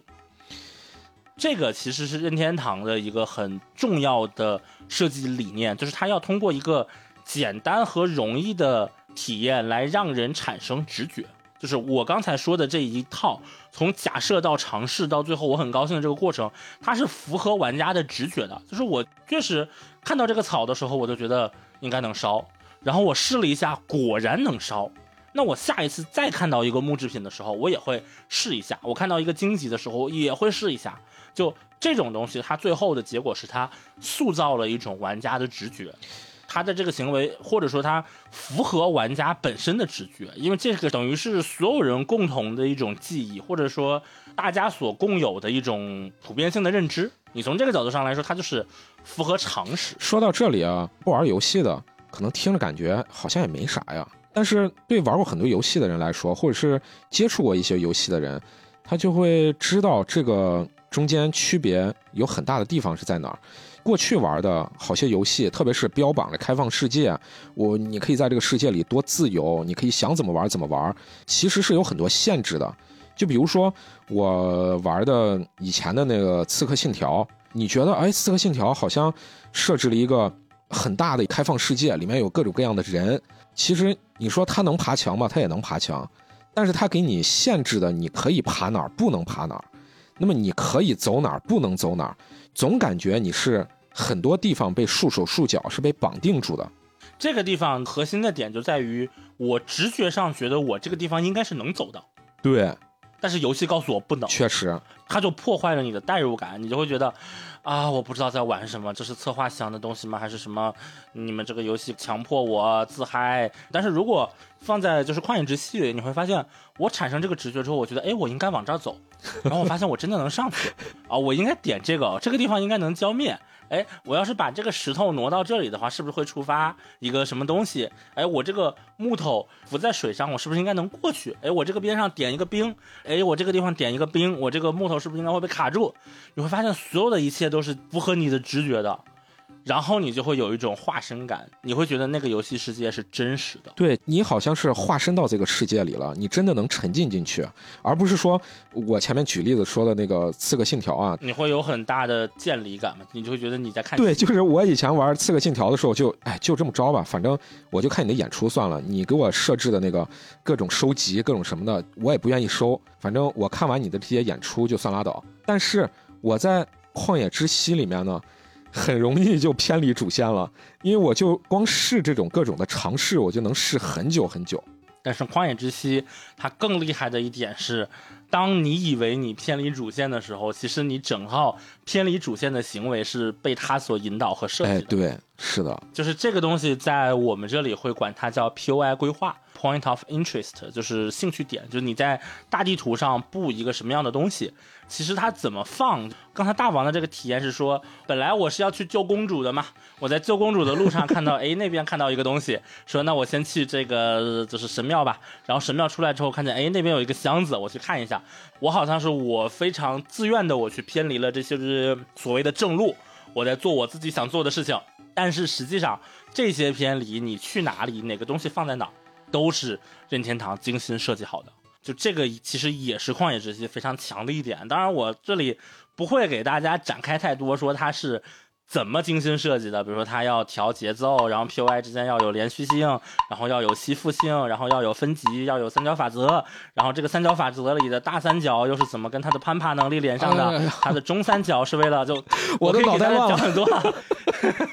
但是这些东西呢，就如果大家非常想听，我们后面可以专门开一期节目啊，或者说这个东西其实更像上课的感觉，所以我们就只是简单说一下。我想说的是什么啊？就是任天堂的这个精心设计，它背后是有一套完整的理论依据和对玩家行为的隐形引导的。而不是说随便他怎么一设计，然后就加个引号说我们精心设计了，所以它这个里面学问真的是非常大的。哎，让命中讲课可是要收费的啊。哎，是的。现在其实离《王国之泪》的发售，我们录制的时候应该还有一个月多一点，哎然后实际上等这个节目放出来的时候，可能就一个月不到了。其实，在今年二三年的那个发密通的游戏颁奖里，给《王国之泪》评了那个最具期待奖嘛。然后那个时候，呃，宫本茂有一段发言，他会说说《旷野之息》是用哪里都可以去，什么都可以做的自由，让大家体验到了全新的塞尔达传说的世界。嗯而《王国之泪》会是让玩家更自由地发挥自己的想象力，给游戏世界带来变化的新玩法，会让游戏过程充满这也可以的感叹。所以我们会发现啊，《旷野之息》他说的这种是哪里都可以去，其实就是说这个世界上任何一个地方都可以去，什么都可以做，就是前面我刚才说到的《旷野之息》那些交互元素反应，这种是《旷野之息》所构建出来的自由。但这个其实你能看到和传统的塞尔达其实是不太一样的，但是它又符合我们前面说的，无论是独创还是枯萎技术的水平思考。就比如说，我把草点燃这件事情，但这个东西的方法很多啊，就是我们正常做游戏的话，要么会用机关触发的方法做，要么嗯草可能会用体速的方法做，比如说。呃，Minecraft 那种其实就就偏体速的做法，用很多的方法做，然后也有很多人去做更拟真的东西，就是烧草这件事情其实不稀奇。但是当他把烧草的这个东西和我前面说的那种直觉设计给结合起来的时候，最后他就给你玩家形成了刚才说的哪里都可以去，什么都可以做的自由。就这个自由其实是他想传达给玩家的，而这个自由的背后，其实是我前面说的三个东西：独创、枯萎技术的水平思考，还有直觉的体验设计。其实之前有人问过一次，说《旷野之息》它是不是一个开放世界？你们对开放世界是怎么看的？当时应该是青沼英二给了一个回答，说我们不觉得《旷野之息》是一个开放世界，因为开放世界叫 open world，但是他认为《旷野之息》是一种 open air，就是开放空气的游戏。啊，好玄妙啊，这个说的。那这个空气就是，如果我直译是空气的话，那可能就是日本的那种你会不会读空气的空气了。对，但是它体现的这种感觉，就是前面说的，我站在这里，我并不感觉整个空间是开放的。开放的世界，它的落脚点是世界，我会觉得这个世界是对玩家是 open 的。但是呢，open air 是什么？是我站在这里，air 这个东西是看不到的，air 这个东西是我呼吸到的，是和玩家紧密相连的。就是并不是说那个世界它多么开放，而是玩家站在这个世界的此刻，我是感觉到了我们刚才说的那种哪里都可以去，什么都可以做的那种自由感。啊这种自由感是刚才说的开放的空气，它其实是一个这种类型的游戏。或者我们再举一个更形象一点的例子，就是《旷野之息》的那个封面，其实它致敬的是一幅油画嘛。那幅油画叫《雾海的漫游者》，就是站在山巅，面对雾海，的那种感觉，就是前面说的这种 open air 的感觉啊。你这个说的我真是现在抓耳挠腮啊，我很期待这个《王国之泪》这个游戏。是的，是的，这个是《王国之泪》，也是我今年到目前为止最期待的一个游戏。虽然他之前放的那个十分钟的实际演示让我感觉，嗯，还是有点微妙，但这个东西就。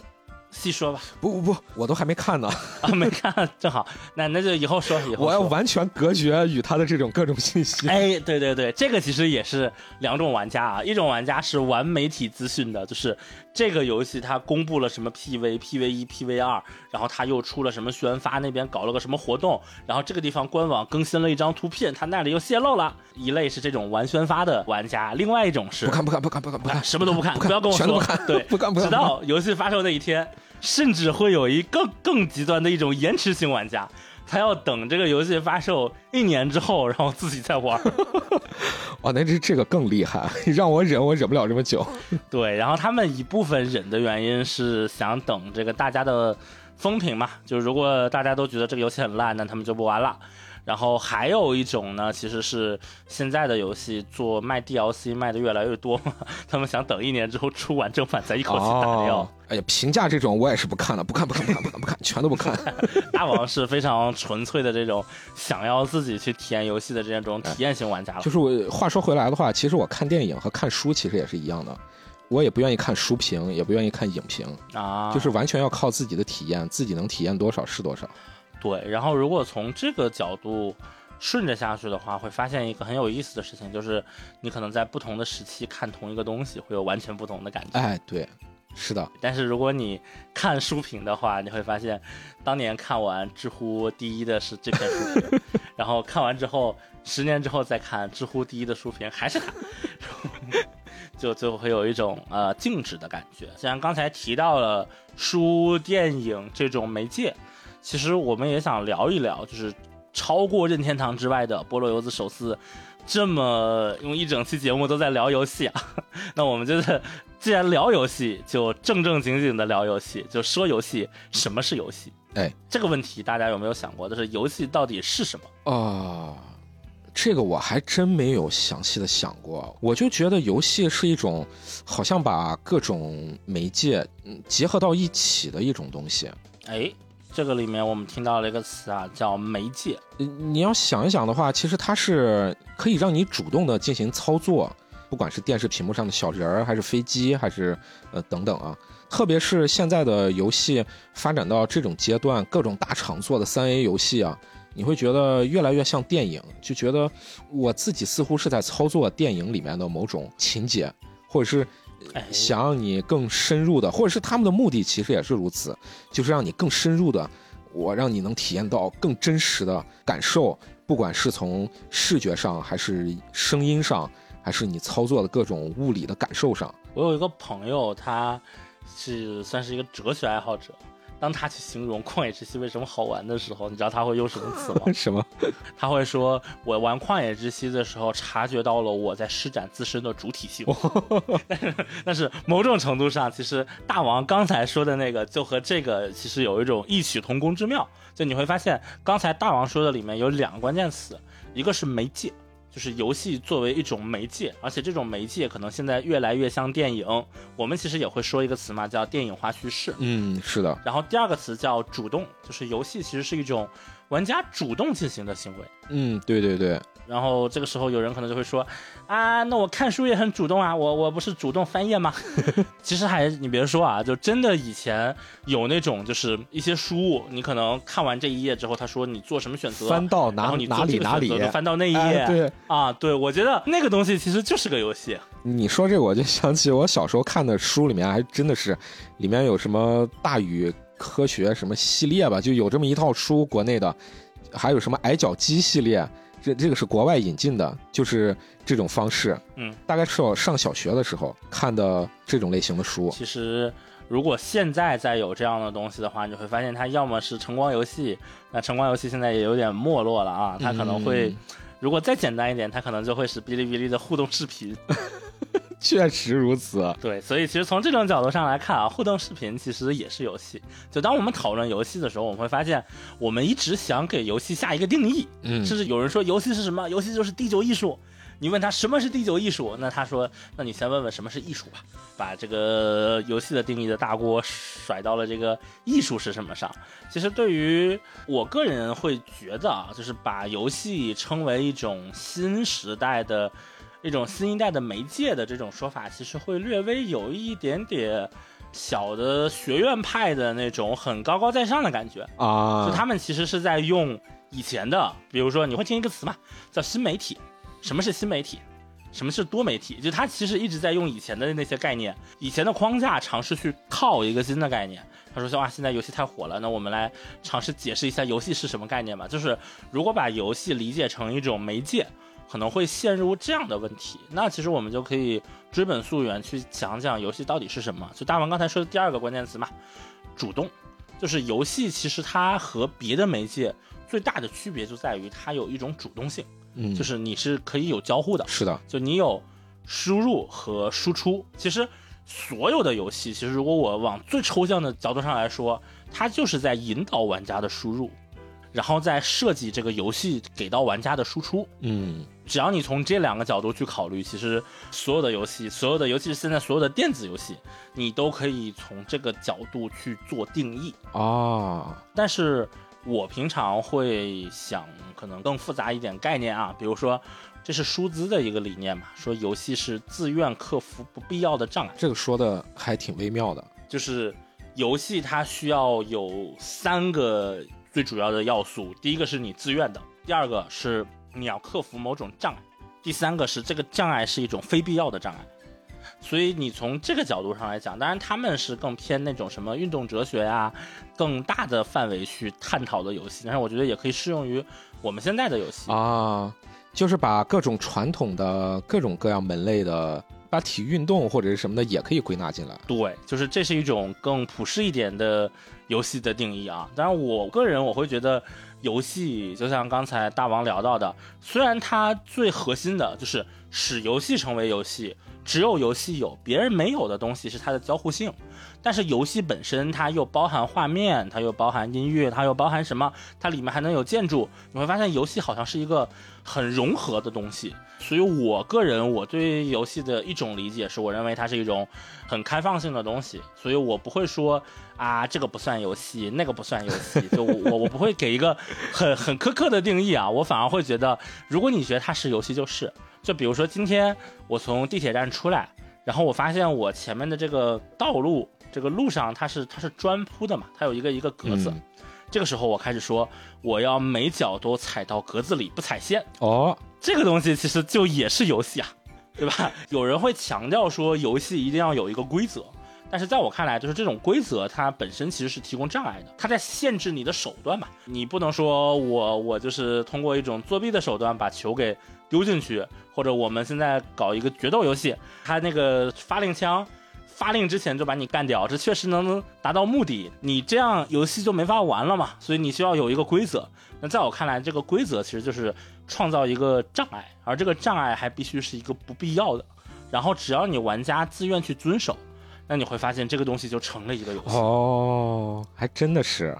所以从这个角度看，你会发现这个东西是否是一个不必要的障碍，这件事情其实是因人而异的。哦，你的这个观点还挺有意思的。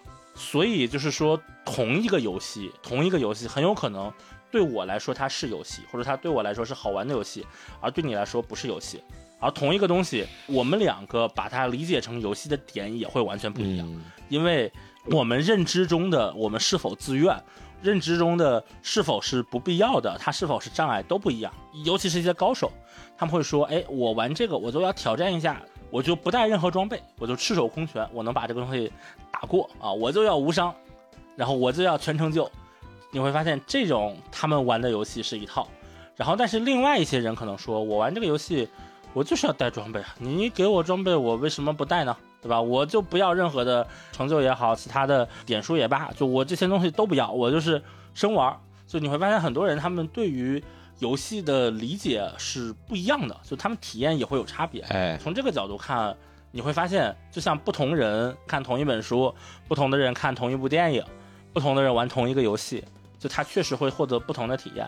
从这个角度上来说，你确实也可以把它称为一种媒介或者一种艺术啦。就老话说的是一千个读者能看到一千个哈姆雷特，但其实游戏的定义有很多嘛，比如说，如果你现在问我，就是当我正在进行设计，当我正在设计游戏内的一个部分的时候，你问我什么是游戏，我反而会跟你说一个这个定义，可能大王或者其他人都没有怎么听过。这个是从游戏设计者角度的定义啊，就是游戏是设计者有意识营造的以更低成本获得预期体验的模拟环境。啊，真的是特别的业内的一个定义。就是它的关键词其实是专门营造，我有意识营造，然后玩家的成本要低。比如说刚才说的符合直觉，其实就是一种降低成本的方法。然后他要获得一种预期体验，就是我设计好的，希望玩家获得的体验。然后，并且这种环境是一种模拟环境，它不是真实的环境。比如说前面说的塞尔达的开发者，他们会有一个词叫 cheating，就是他们说我们这个游戏有这个 physics，我们也有 chemistry，我们有物理和化学，但是我们这个物理和我们的化学是 cheating 物理、cheating 化学、cheating physics、cheating chemistry。为什么？就是他们这个东西并不符合真正的物理法则。比如说啊，就是你在一个高处，你现在面前有一个石头，这个山坡下面有一个怪物，然后你把石头一推，砰，这个石头滚下去的时候就砸到这个怪物了，哎你会觉得特别开心。但是这个东西其实是专门做的，就是如果你真的按物理规律的话，你一推那个石头，很大概率是会给你滚歪的。哎，确实，但是这个东西就不符合玩家的预期了，对吧？玩家的预期是我看到这个石头的时候，我就想推，我就想 让这个石头能够打中那个怪物，那不显得我很厉害吗？对吧？玩家自己都没有发现，其实你还是被任天堂套路了是了。的，这个其实也是很多推理类游戏他们会喜欢的，呃，一种就是设计思路，就是你要把答案给到玩家，然后但是又让玩家觉得是我推理出来的，我好机智啊。的感觉，这个这个是推理类游戏和推理小说的一个很大的区别。推理小说可可能是翻到某一页的时候，你会发现，到这一页为止，所有的线索我已经都给到了。聪明的玩家，你推理出来了吗？你没推理出来是吧？我给你讲讲，我多聪明啊！然后好挑衅啊！？但是这个这本格推理嘛，但是推理游戏会是聪明的玩家，想必到这里你已经推理出来了吧？然后玩家这个时候会说。别打扰我，就是你不要打扰我的思路。这个东西我马上就马上就推理出来了。然后我靠，果然如此，我推理出来了，太聪明了我！就你会发现玩家是是这样的东西，这个其实也是游戏和别的的一个区别。那话说回来，你会发现，呃，我们是在设计一个预期体验，嗯，然后我们在设计一个模拟的环境。其实这个是我个人理解游戏设计中很重要的一个东西，就是 cheating，就是我们并不是在做真的东西，我们再通过一些巧妙的作弊一般的手段，把这个东西让玩家觉得很真实就可以了。这个其实也是很多动画其实也是这个思路，就是动画它给观众的信息量，它并不是说要这个动画要做的多么多么贴近现实，它不走现实的逻辑，但是他走他自身的逻辑，他让观众觉得这个世界好像就是栩栩如生的真实存在的，嗯，那其实也是一种 cheating 真实感。哎，确实，但这个是我就是自己的用词啊，这个定义其实会指导很多东西。像如果你不走这个定义的话，嗯，很多时候我们会设计一些功能嘛，比如说我用举一个最简单的例子啊，一个射击类游戏，然后我做了一把枪，这个枪做完了，它是个霰弹枪，开枪啪能射出一大片子弹，嗯，设计完了就完了，很多时候真的就完了。然后你会发现不好玩儿，对吧？就是为什么不好玩儿？因为你就空空空设计了一个枪。但如果你从玩家的角度出发，为什么我设计了这个枪？就是我玩家为什么要用这个枪啊？那肯定会有对应的一个环境啊，比如说我设计一个关卡，这个关卡里有很多快速的但是血很薄的敌人，然后，向前涌。哎，那我这个霰弹枪刚好不就能用了吗？玩家比如说他只能带三把枪，那我就要考虑我是带一把霰弹枪还是带一把其他的枪。你会发现，我们刚才设计的那个东西，就是一个模拟的环境，然后我最后想要的是玩家用这个霰弹枪或者进行这些装备之间的选择博弈的这个体验。然后如果我顺着这个思路走，那我这个游戏最后做出来是好玩的。如果我只是说我今天要做一个功能，我不知道我做这个功能的目的是什么，然后我做完这个功能就放在这儿了，那你最后玩家就没有办法玩。就是你做出这个东西得满足我这个预期的反应。所以我们经常也会拷问一件事情啊，当然，呃，在国内的游戏业界，可能就这件事情会不会更赤裸一点？就是玩家凭什么需求它？玩家凭什么会为这个东西氪金？就玩家得有需求才能氪金，对吧？那你设计的这个东西，你必须保证玩家得有需求，就可能会走另外一套，就是更偏成年人的世界的逻辑。但是确实抽抽卡，那我我就是为什么要抽这个卡？哎呀，数值强嘛，这卡抽出来就是人权了嘛。你看我最近又推出了一个新的副本啊，你用这个角色，哎，对吧？他还能怎么怎么？会有会有这样的东西。当然说跑了，再说回来，就是我一直觉得。嗯，游戏这个东西啊，我现在仍然觉得它很有意思的一个原因，就是你会发现它好像是一个无底洞，就是你越挖它，你会发现你能越挖出非常非常多很有意思的东西。这个是一个老梗啊，铁轨的长度是由什么决定的？是由两匹马的马屁股之间的距离决定的。哦，这个 怎么解释？因为第一个铁轨造的时候，它需要能通马车，所以它是马车车轮之间的那个距离。那马车的那个轮子的距离是从哪来的？是一开始的时候两匹马牵它，然后两匹马屁股之间的距离。所以你就会发现，现在的这个铁轨的距离，它不是凭空产生的，它是由一些你乍一看好像毫无关系的事情决定的。所以我们现在说游戏会产生一种范式，说我们电影化叙事、大片、最后生还者、呃神秘海域，或者哪怕是就是使命召唤，就是这些游戏。你会发现，都是一种很拟真、很写实、很有电影化叙事的感觉的东西。那这个东西是从哪来的呢？哎，其实《最后生还者二》它某些方面好像刚好就印证了你前面说的一些地方，因为你前面提到电影化叙事这种方向，就说游戏它在发展的过程中这么长时间，它发展出了各种各样的延伸，电影级的音乐、电影级的特效。还有电影级的画面，你说从最开始的任天堂的这种游戏是那种马赛克的小人，当然那个时候是基于技术的限制，到最终慢慢发展出像《最后生还者二》。跟你说，《最后生还者二》这个游戏，它相当于是电影化叙事的一个代表作品了。那么它的一那么成功，所以它才会有二这个项目。但是二这个项目，咱们也知道。他其实受到了很多的争议的，虽然他也是最终拿了奖。其实我有的时候我就在想这个事儿，就说他其实是不是对于这个游戏的制作者想表达一些自己的东西，但是终归来说是一个游戏，而不是说是一个电影。那么对于玩家来说，我要全情的投入带入进去，和被动的看电影的感受还是很不一样的。所以。真正的游戏它到底怎么好玩？它需要些什么东西才能满足玩家的需要？其实我觉得这个还是很有意思的一个事情。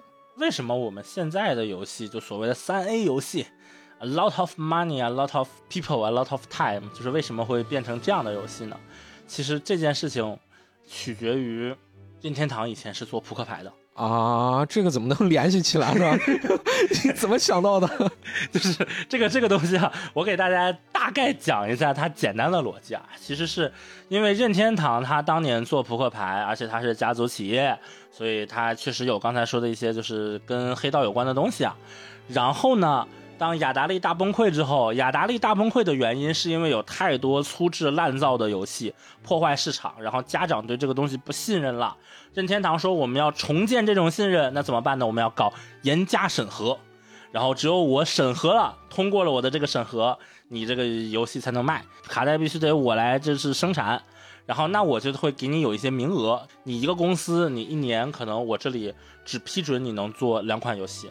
而且呢，你生产卡带的这个预付的成本，全部风险全部由这个你来担。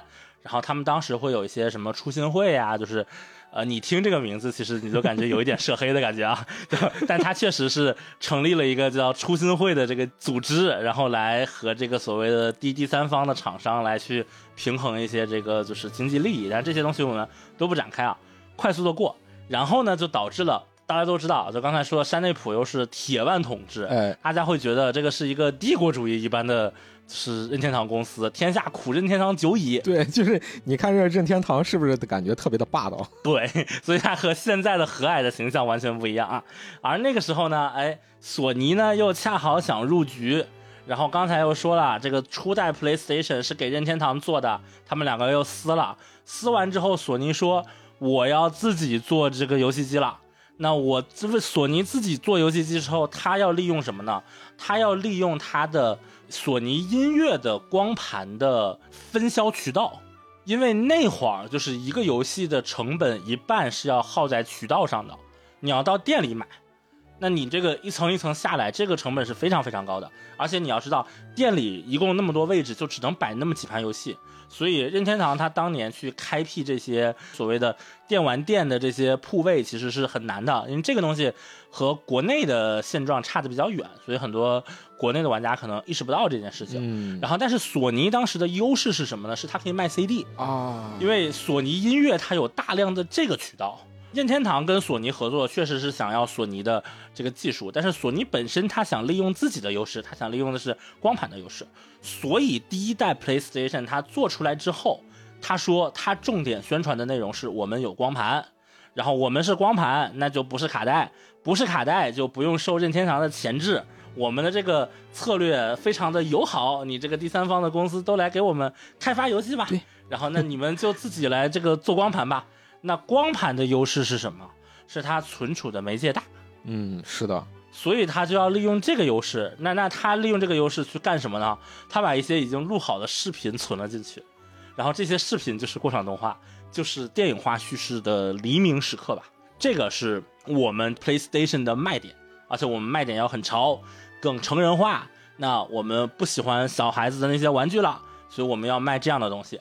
这是索尼这一条线起来的原因。所以那个时候对于我来说，刚好就是受到了这个的影响嘛，那就觉得玩个游戏怎么能没有过场动画呢？你没过场动画还能是游戏吗？哎，对，但是其实你想想，过场动画和游戏其实没什么关系。确实就为什么游戏一定要有过场动画？这个东西就是所有的索尼的游戏都在主推这样一种范式。嗯，而它主推这个范式是为了抗衡前面任天堂的卡带的范式，因为卡带的造价是非常贵的。而后面又有一个事情是，微软也入局了。那微软为什么入局呢？这个其实之前好像隐约好像聊过一点吧，就是微软入局其实是比尔盖茨当时被索尼忽悠瘸了，他他会是 就是他以为索尼的这个 PlayStation 能占领客厅，占领美国人的家庭，然后他跑过来说：“我给你的 PS 二开发这个 Windows 系统怎么样？”索尼把他拒绝了。然后比尔盖茨说服了微软上上下下全部高层，说我们一定要做自己的游戏。任天堂忽悠索尼，索尼忽悠微软。对，索尼忽悠微软，然后就是因为这件事情导致了微软也入局，而微软入局之后，任天堂当时已经卷不过了，然后微软钱又多啊，它有超能力啊，对吧？那他就要跟索尼学。然后，那他跟索尼学，他又要家庭娱乐。家庭娱乐是什么意思？就是我除了能玩游戏之外，我还想看个电影。那看个电影不也得用光盘吗？所以我这个就是游戏机不仅能放光盘玩游戏，我还能放光盘看蓝光。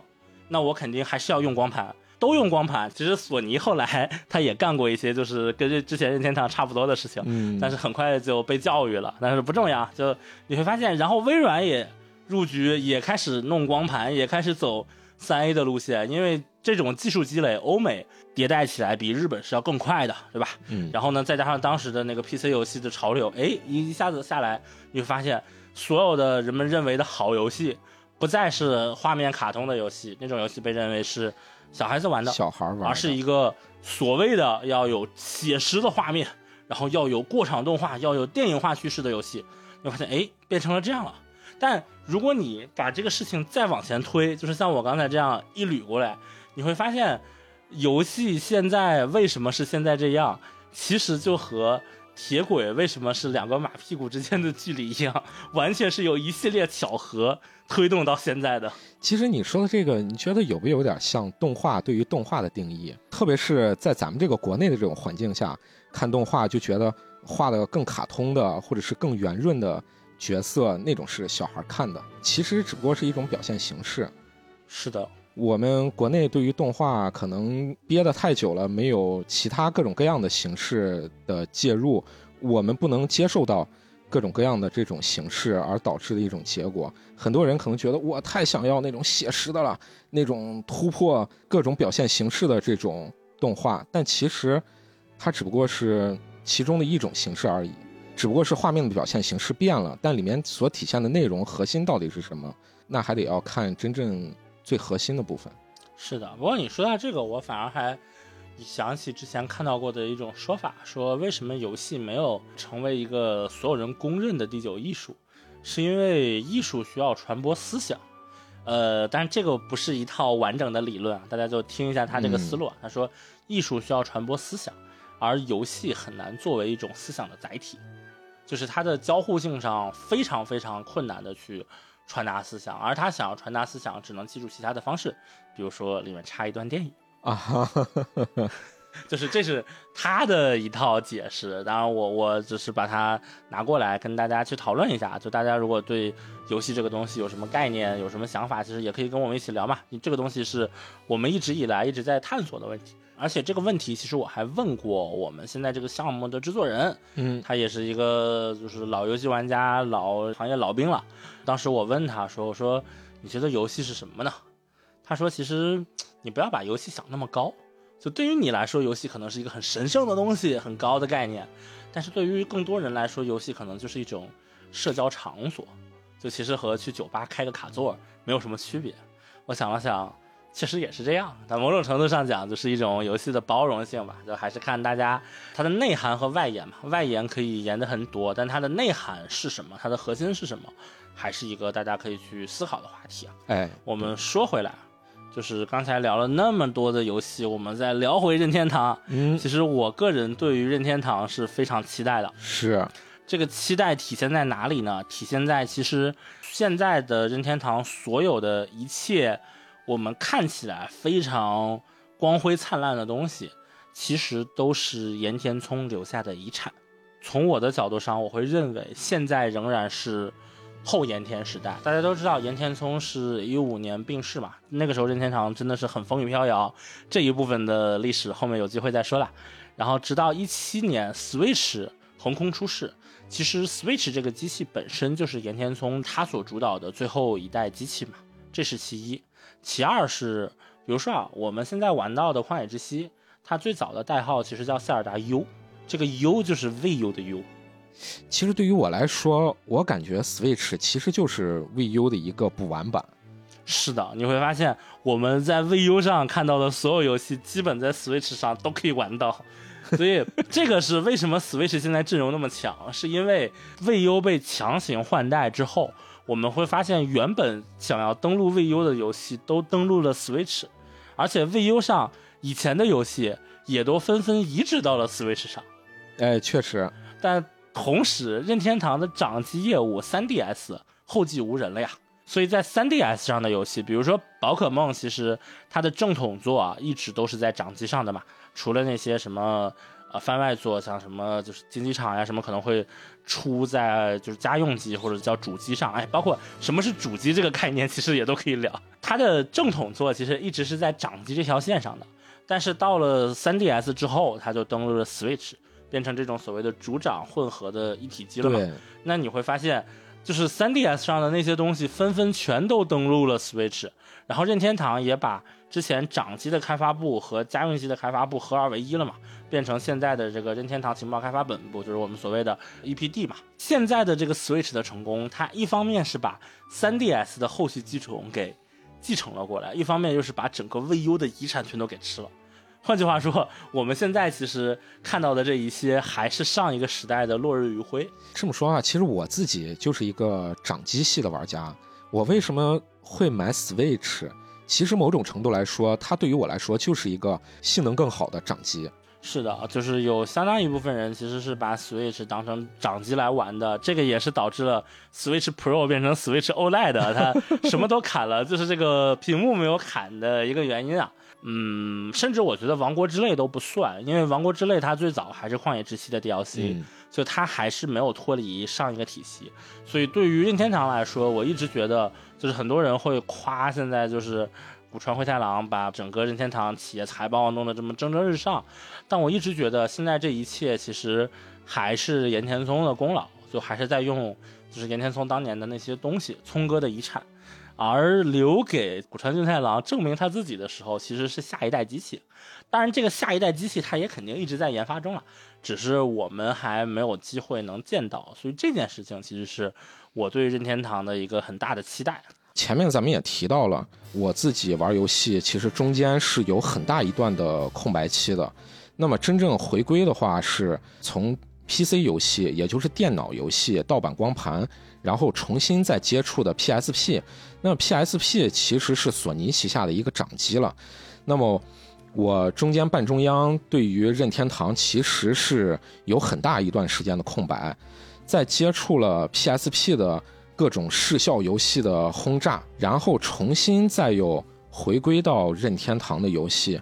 我自己的感受是，有的时候任天堂的游戏我没有办法。真正的怎么去描述它特别的好玩我只能说你你拿着去玩一玩，要不然我把我的 Switch 借给你，然后你去试一试。然后他们可能摁一摁，嗯，感觉哎小人蹦一蹦跳一跳，突然就沉浸其中了。但是你真正的用语言去描述，是会感觉特别的苍白，因为它也没有说现在的三 A 游戏，呃，各种的特效或者是中间的过场动画。或者是他的演出是多么多么的绚丽多彩，中间的配音到底是多么的拟真，视效是多么的狂轰乱炸，但是好像就是有一种我描述不出来的快乐，特别是我跟我自己的朋友和呃我的孩子去玩的时候，我只能说似乎就是一种本真的快乐，它就是能不通过那些各种附加的条件。但是却能让我体验到它游戏的乐趣。为什么任天堂的游戏有乐趣？讲深一点说，就是什么样的游戏才是好玩的，才是有乐趣的这件事情。其实任天堂不只说一个，呃，不了解游戏设计的普通玩家很难总结出来，就是哪怕是了解游戏设计的很多游戏开发者，甚至任天堂它它 EPD 开发部自己的游戏策划，他也很难描述出这个东西。有一个很经典的理论是这个樱井正博。呃，卡比系列的创始人和任天堂明星大乱斗系列的创始人，他提出的一个这个理念啊，就是这个东西在不同的地方演讲过很多次，而且就是樱井老师他最近在 YouTube 上开了这个自己的频道，就讲的真的非常非常好。这个地方小小的安利一下，那命中来说一说啊，他提过的这个理论是什么呢？叫风险回报理论。他就是说，一切游戏的乐趣或者说游戏性的定义。都来源于风险和回报。就是从这两个维度，他去看，说他可以去拆解任何一个游戏，说这个游戏它的风险点在哪里，它的回报是什么。然后如果风险和回报哎相匹配的时候，它就会有一个什么样的乐趣，或者说这个游戏很无聊，那他就会发现说，哎，如果我们把它的呃风险提高，或者我们把它的这个回报提高，哎，它可能就能变得很有意思。但是哪怕是这个东西，更像是一个类似于之前的 MDA 游戏分析框架一样的。框架就是它能把一个游戏的风险和回报是什么给说出来，但是你会发现，我们觉得好玩的那一部分，似乎就潜藏在这两者之间的匹配关系中，就又是一种很玄而又玄的东西。所以樱井他自己也说，首先他说有很多乐趣是跟风险和回报没有关系的，其次还要针对受众去考量我们到底怎么定这个风险和回报。然后，而且他还说，如果你们天天就只说这个游戏有风险回报吗？这样的情况被他称为叫风险回报综合症。这什么话都让他说了，确实确实。但是你会发现，哪怕他给出了这样一个框架，他也没有办法就是真正的一语道破天机，说好玩来源于什么。就这个东西，某种程度上，我觉得这就已经上升到一个哲学概念了。就是在我们当我们问什么是好。啊，或者说什么是良知，就是这样的东西，就和什么是好玩其实是放在一起的。所以，我们很多时候，这个其实也是我觉得玩游戏的时候的一个嗯魅力所在，就它不是一个通过逻辑说有一二三，所以四这个游戏就好玩的，它更多的是一种玩家直观我们能感受到的东西，而且这种东西还不是刚才说的视觉表现、音效表现、画面上的那种直接的刺激而是一种更你带入之后会有一种悠远的、有回味的感受，但这种感受它如此有回味，但它又是如此的直接，这个是我觉得它很妙的地方。所以要以我的自己的那种很浅层的感受来说的话，其实我就是感觉好像马里奥它既适合大人玩，又适合小孩玩，挺奇妙的一个感受。真正玩游戏玩得好的人，其实都知道马里奥这个本传的游戏其实是相当难的。但是对于游戏的小白来说，马里奥这个游戏又不是你一接触就非常劝退的游戏，它也不是说像黑魂或者是怎么样。那如果说用高风险高回报，好像黑魂是不是也能 这么解释过去呢？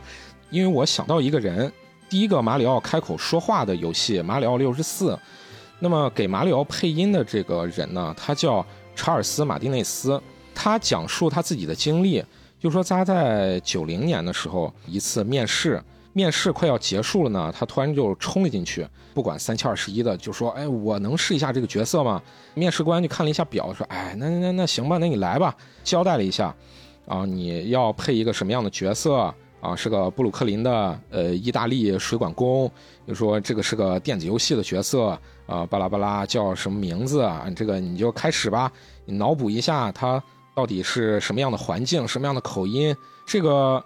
马丁内斯呢，他自己就开始自由发挥开了，于是游戏史上经典的那一句 It's me, Mario. 就此诞生，而且他因此给马里奥配音配了三十多年，而且他还提到，嗯，有玩家的来信说你是我童年的声音，还有说以前是我老爸陪我玩游戏，然后现在是我陪着我孩子们玩玩马里奥。总归来说，不管是这个游戏设立的到底有多么的精妙，或者是多么的玄妙，但是对于像我这种的普通玩家来说，它真的是可以说陪伴着我的童年很长一段，它离开了我的视线，但是最终它又回归到我的身边，并且在我已经人到中年，自己有了孩子，然后我再用这个游戏去和我的孩子之间、和我的朋友之间进行互动。但是却能带给我很多很多欢乐，我就觉得这个是马里欧特别特别有魅力的地方。然后回想起来的话，也应该是能让我挺感动的地方。除了刚才说的游戏相关的东西，会发现任天堂最近这个骚操作频出呀。就其实最最大的骚操作就是前面说的两个嘛，一个是在大阪的环球影城开了这个超级任天堂世界，而且它后面还要扩，然后在美国的那个好像也已经开幕了。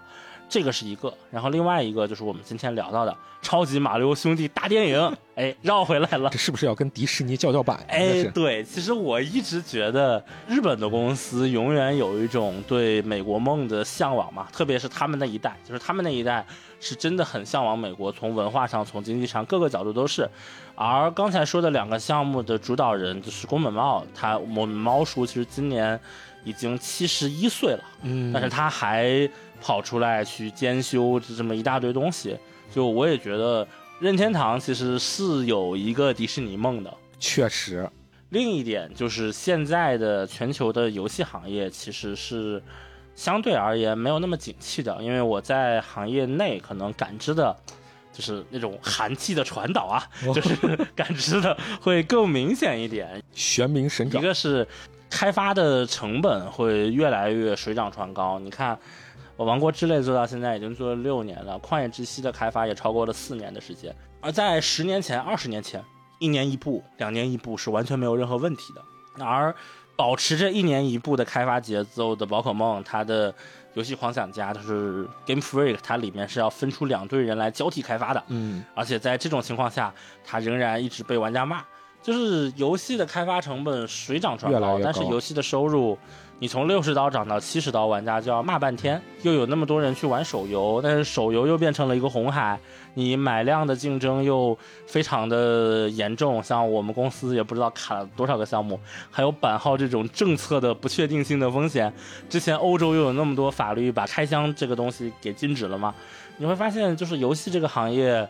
嗯，某种程度上，我相信它是未来，但是我也相信它可能不会有以前那么璀璨，或者说收益那么高。那么在这种时候，其实任天堂去选择一个游戏以外的东西，也是一个很正确的选项嘛。就开始打造 IP，打造一系列东西，打造真的变成东方的迪士尼。我个人觉得是一个很正确的选择。这个是不是就像山内溥当初从花渣还有他原始的那些产业？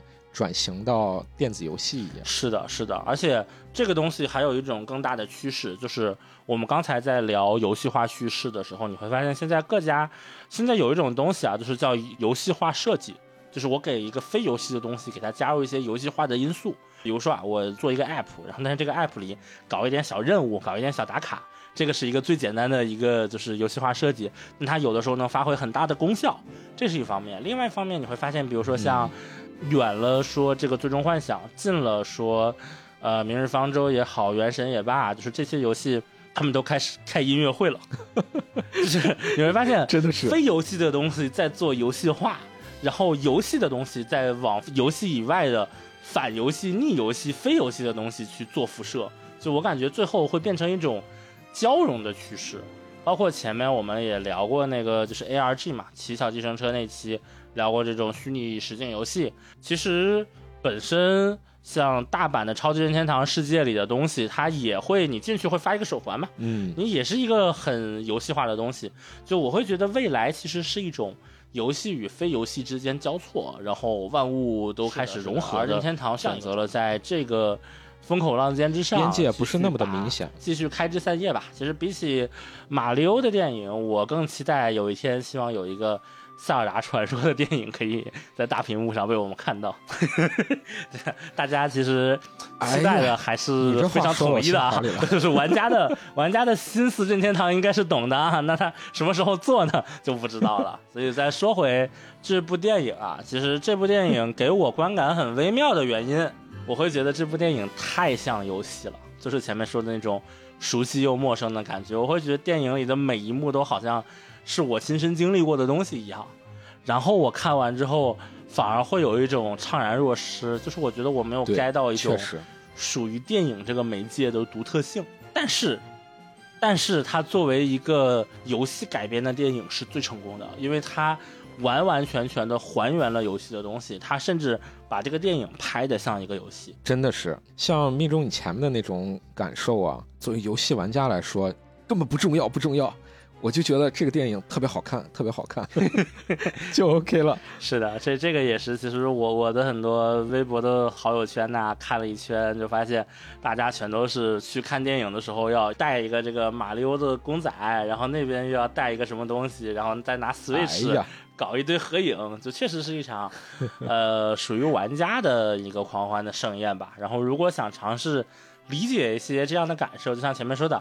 游戏是一种超越现实的东西，它是一种刚才说的有意营造出的为了预期体验的模拟环境。这种模拟环境它虽然不是真实，但它有的时候可能比真实世界更真实。但是同时它又又很有趣、很奇妙、很好玩。如果你想体会这种感觉，我觉得呃去看一下，推荐看 IMAX 啊。这个地方还需要批评一下，就是这个电影其实。它是二 D 的电影，然后被强制转了三 D，对，就是它是那种假三 D，然后但是呢，这个国内大陆上的时候其实是没有上二 D 版本的，就只能我们看到的所有都是三 D 版本，然后我是建议还是去 IMAX 看一下，然后不然普通的三 D 还是很影响观感的，周围有边框，是的，是的，好，那听到这里的。你想必对我们今天闲话了这么多任天堂啊、游戏啊、马里奥啊一期和常规的往常的菠萝油子不一样的聊游戏的节目，可能也感到一点小小的意外吧。如果你喜欢这样的节目、这样的内容，或者想听我们在聊相关内容的话，也可以。在评论区积极的留言，或者在任何一个平台的评论区写下你对于游戏的感悟啊、理解呀或者故事啊，我们十分欢迎就是这样的互动。这个其实是我们做到现在最大的动力。其实大王最最近开始上强度之后，是不是也能感受到播客这个东西确实是又苦又累的为爱发电？确实，所以对于我们来说，我们最大的动力啊，因为我们现在其实实话讲没有多少经济收入相关的东西，然后所以对于我们来说最大的动力其实就是大家的反馈、大家的留言，所以我们非常希望能看到这样的内容。然后如果你听到这里也喜欢的话，感谢你的时间，可以把这期节目分享给你认为重要的人。啊、我是主播命中，命中注定的命中，我是主播大王，炸年糕的大王，我们这个对称了，对称了。久没说这个贯口了。那我们今天这期就到这里吧，下期再见。Oh, We're the Mario Brothers, and plumbing's a game. We're not like the others who get all the fame. When your sink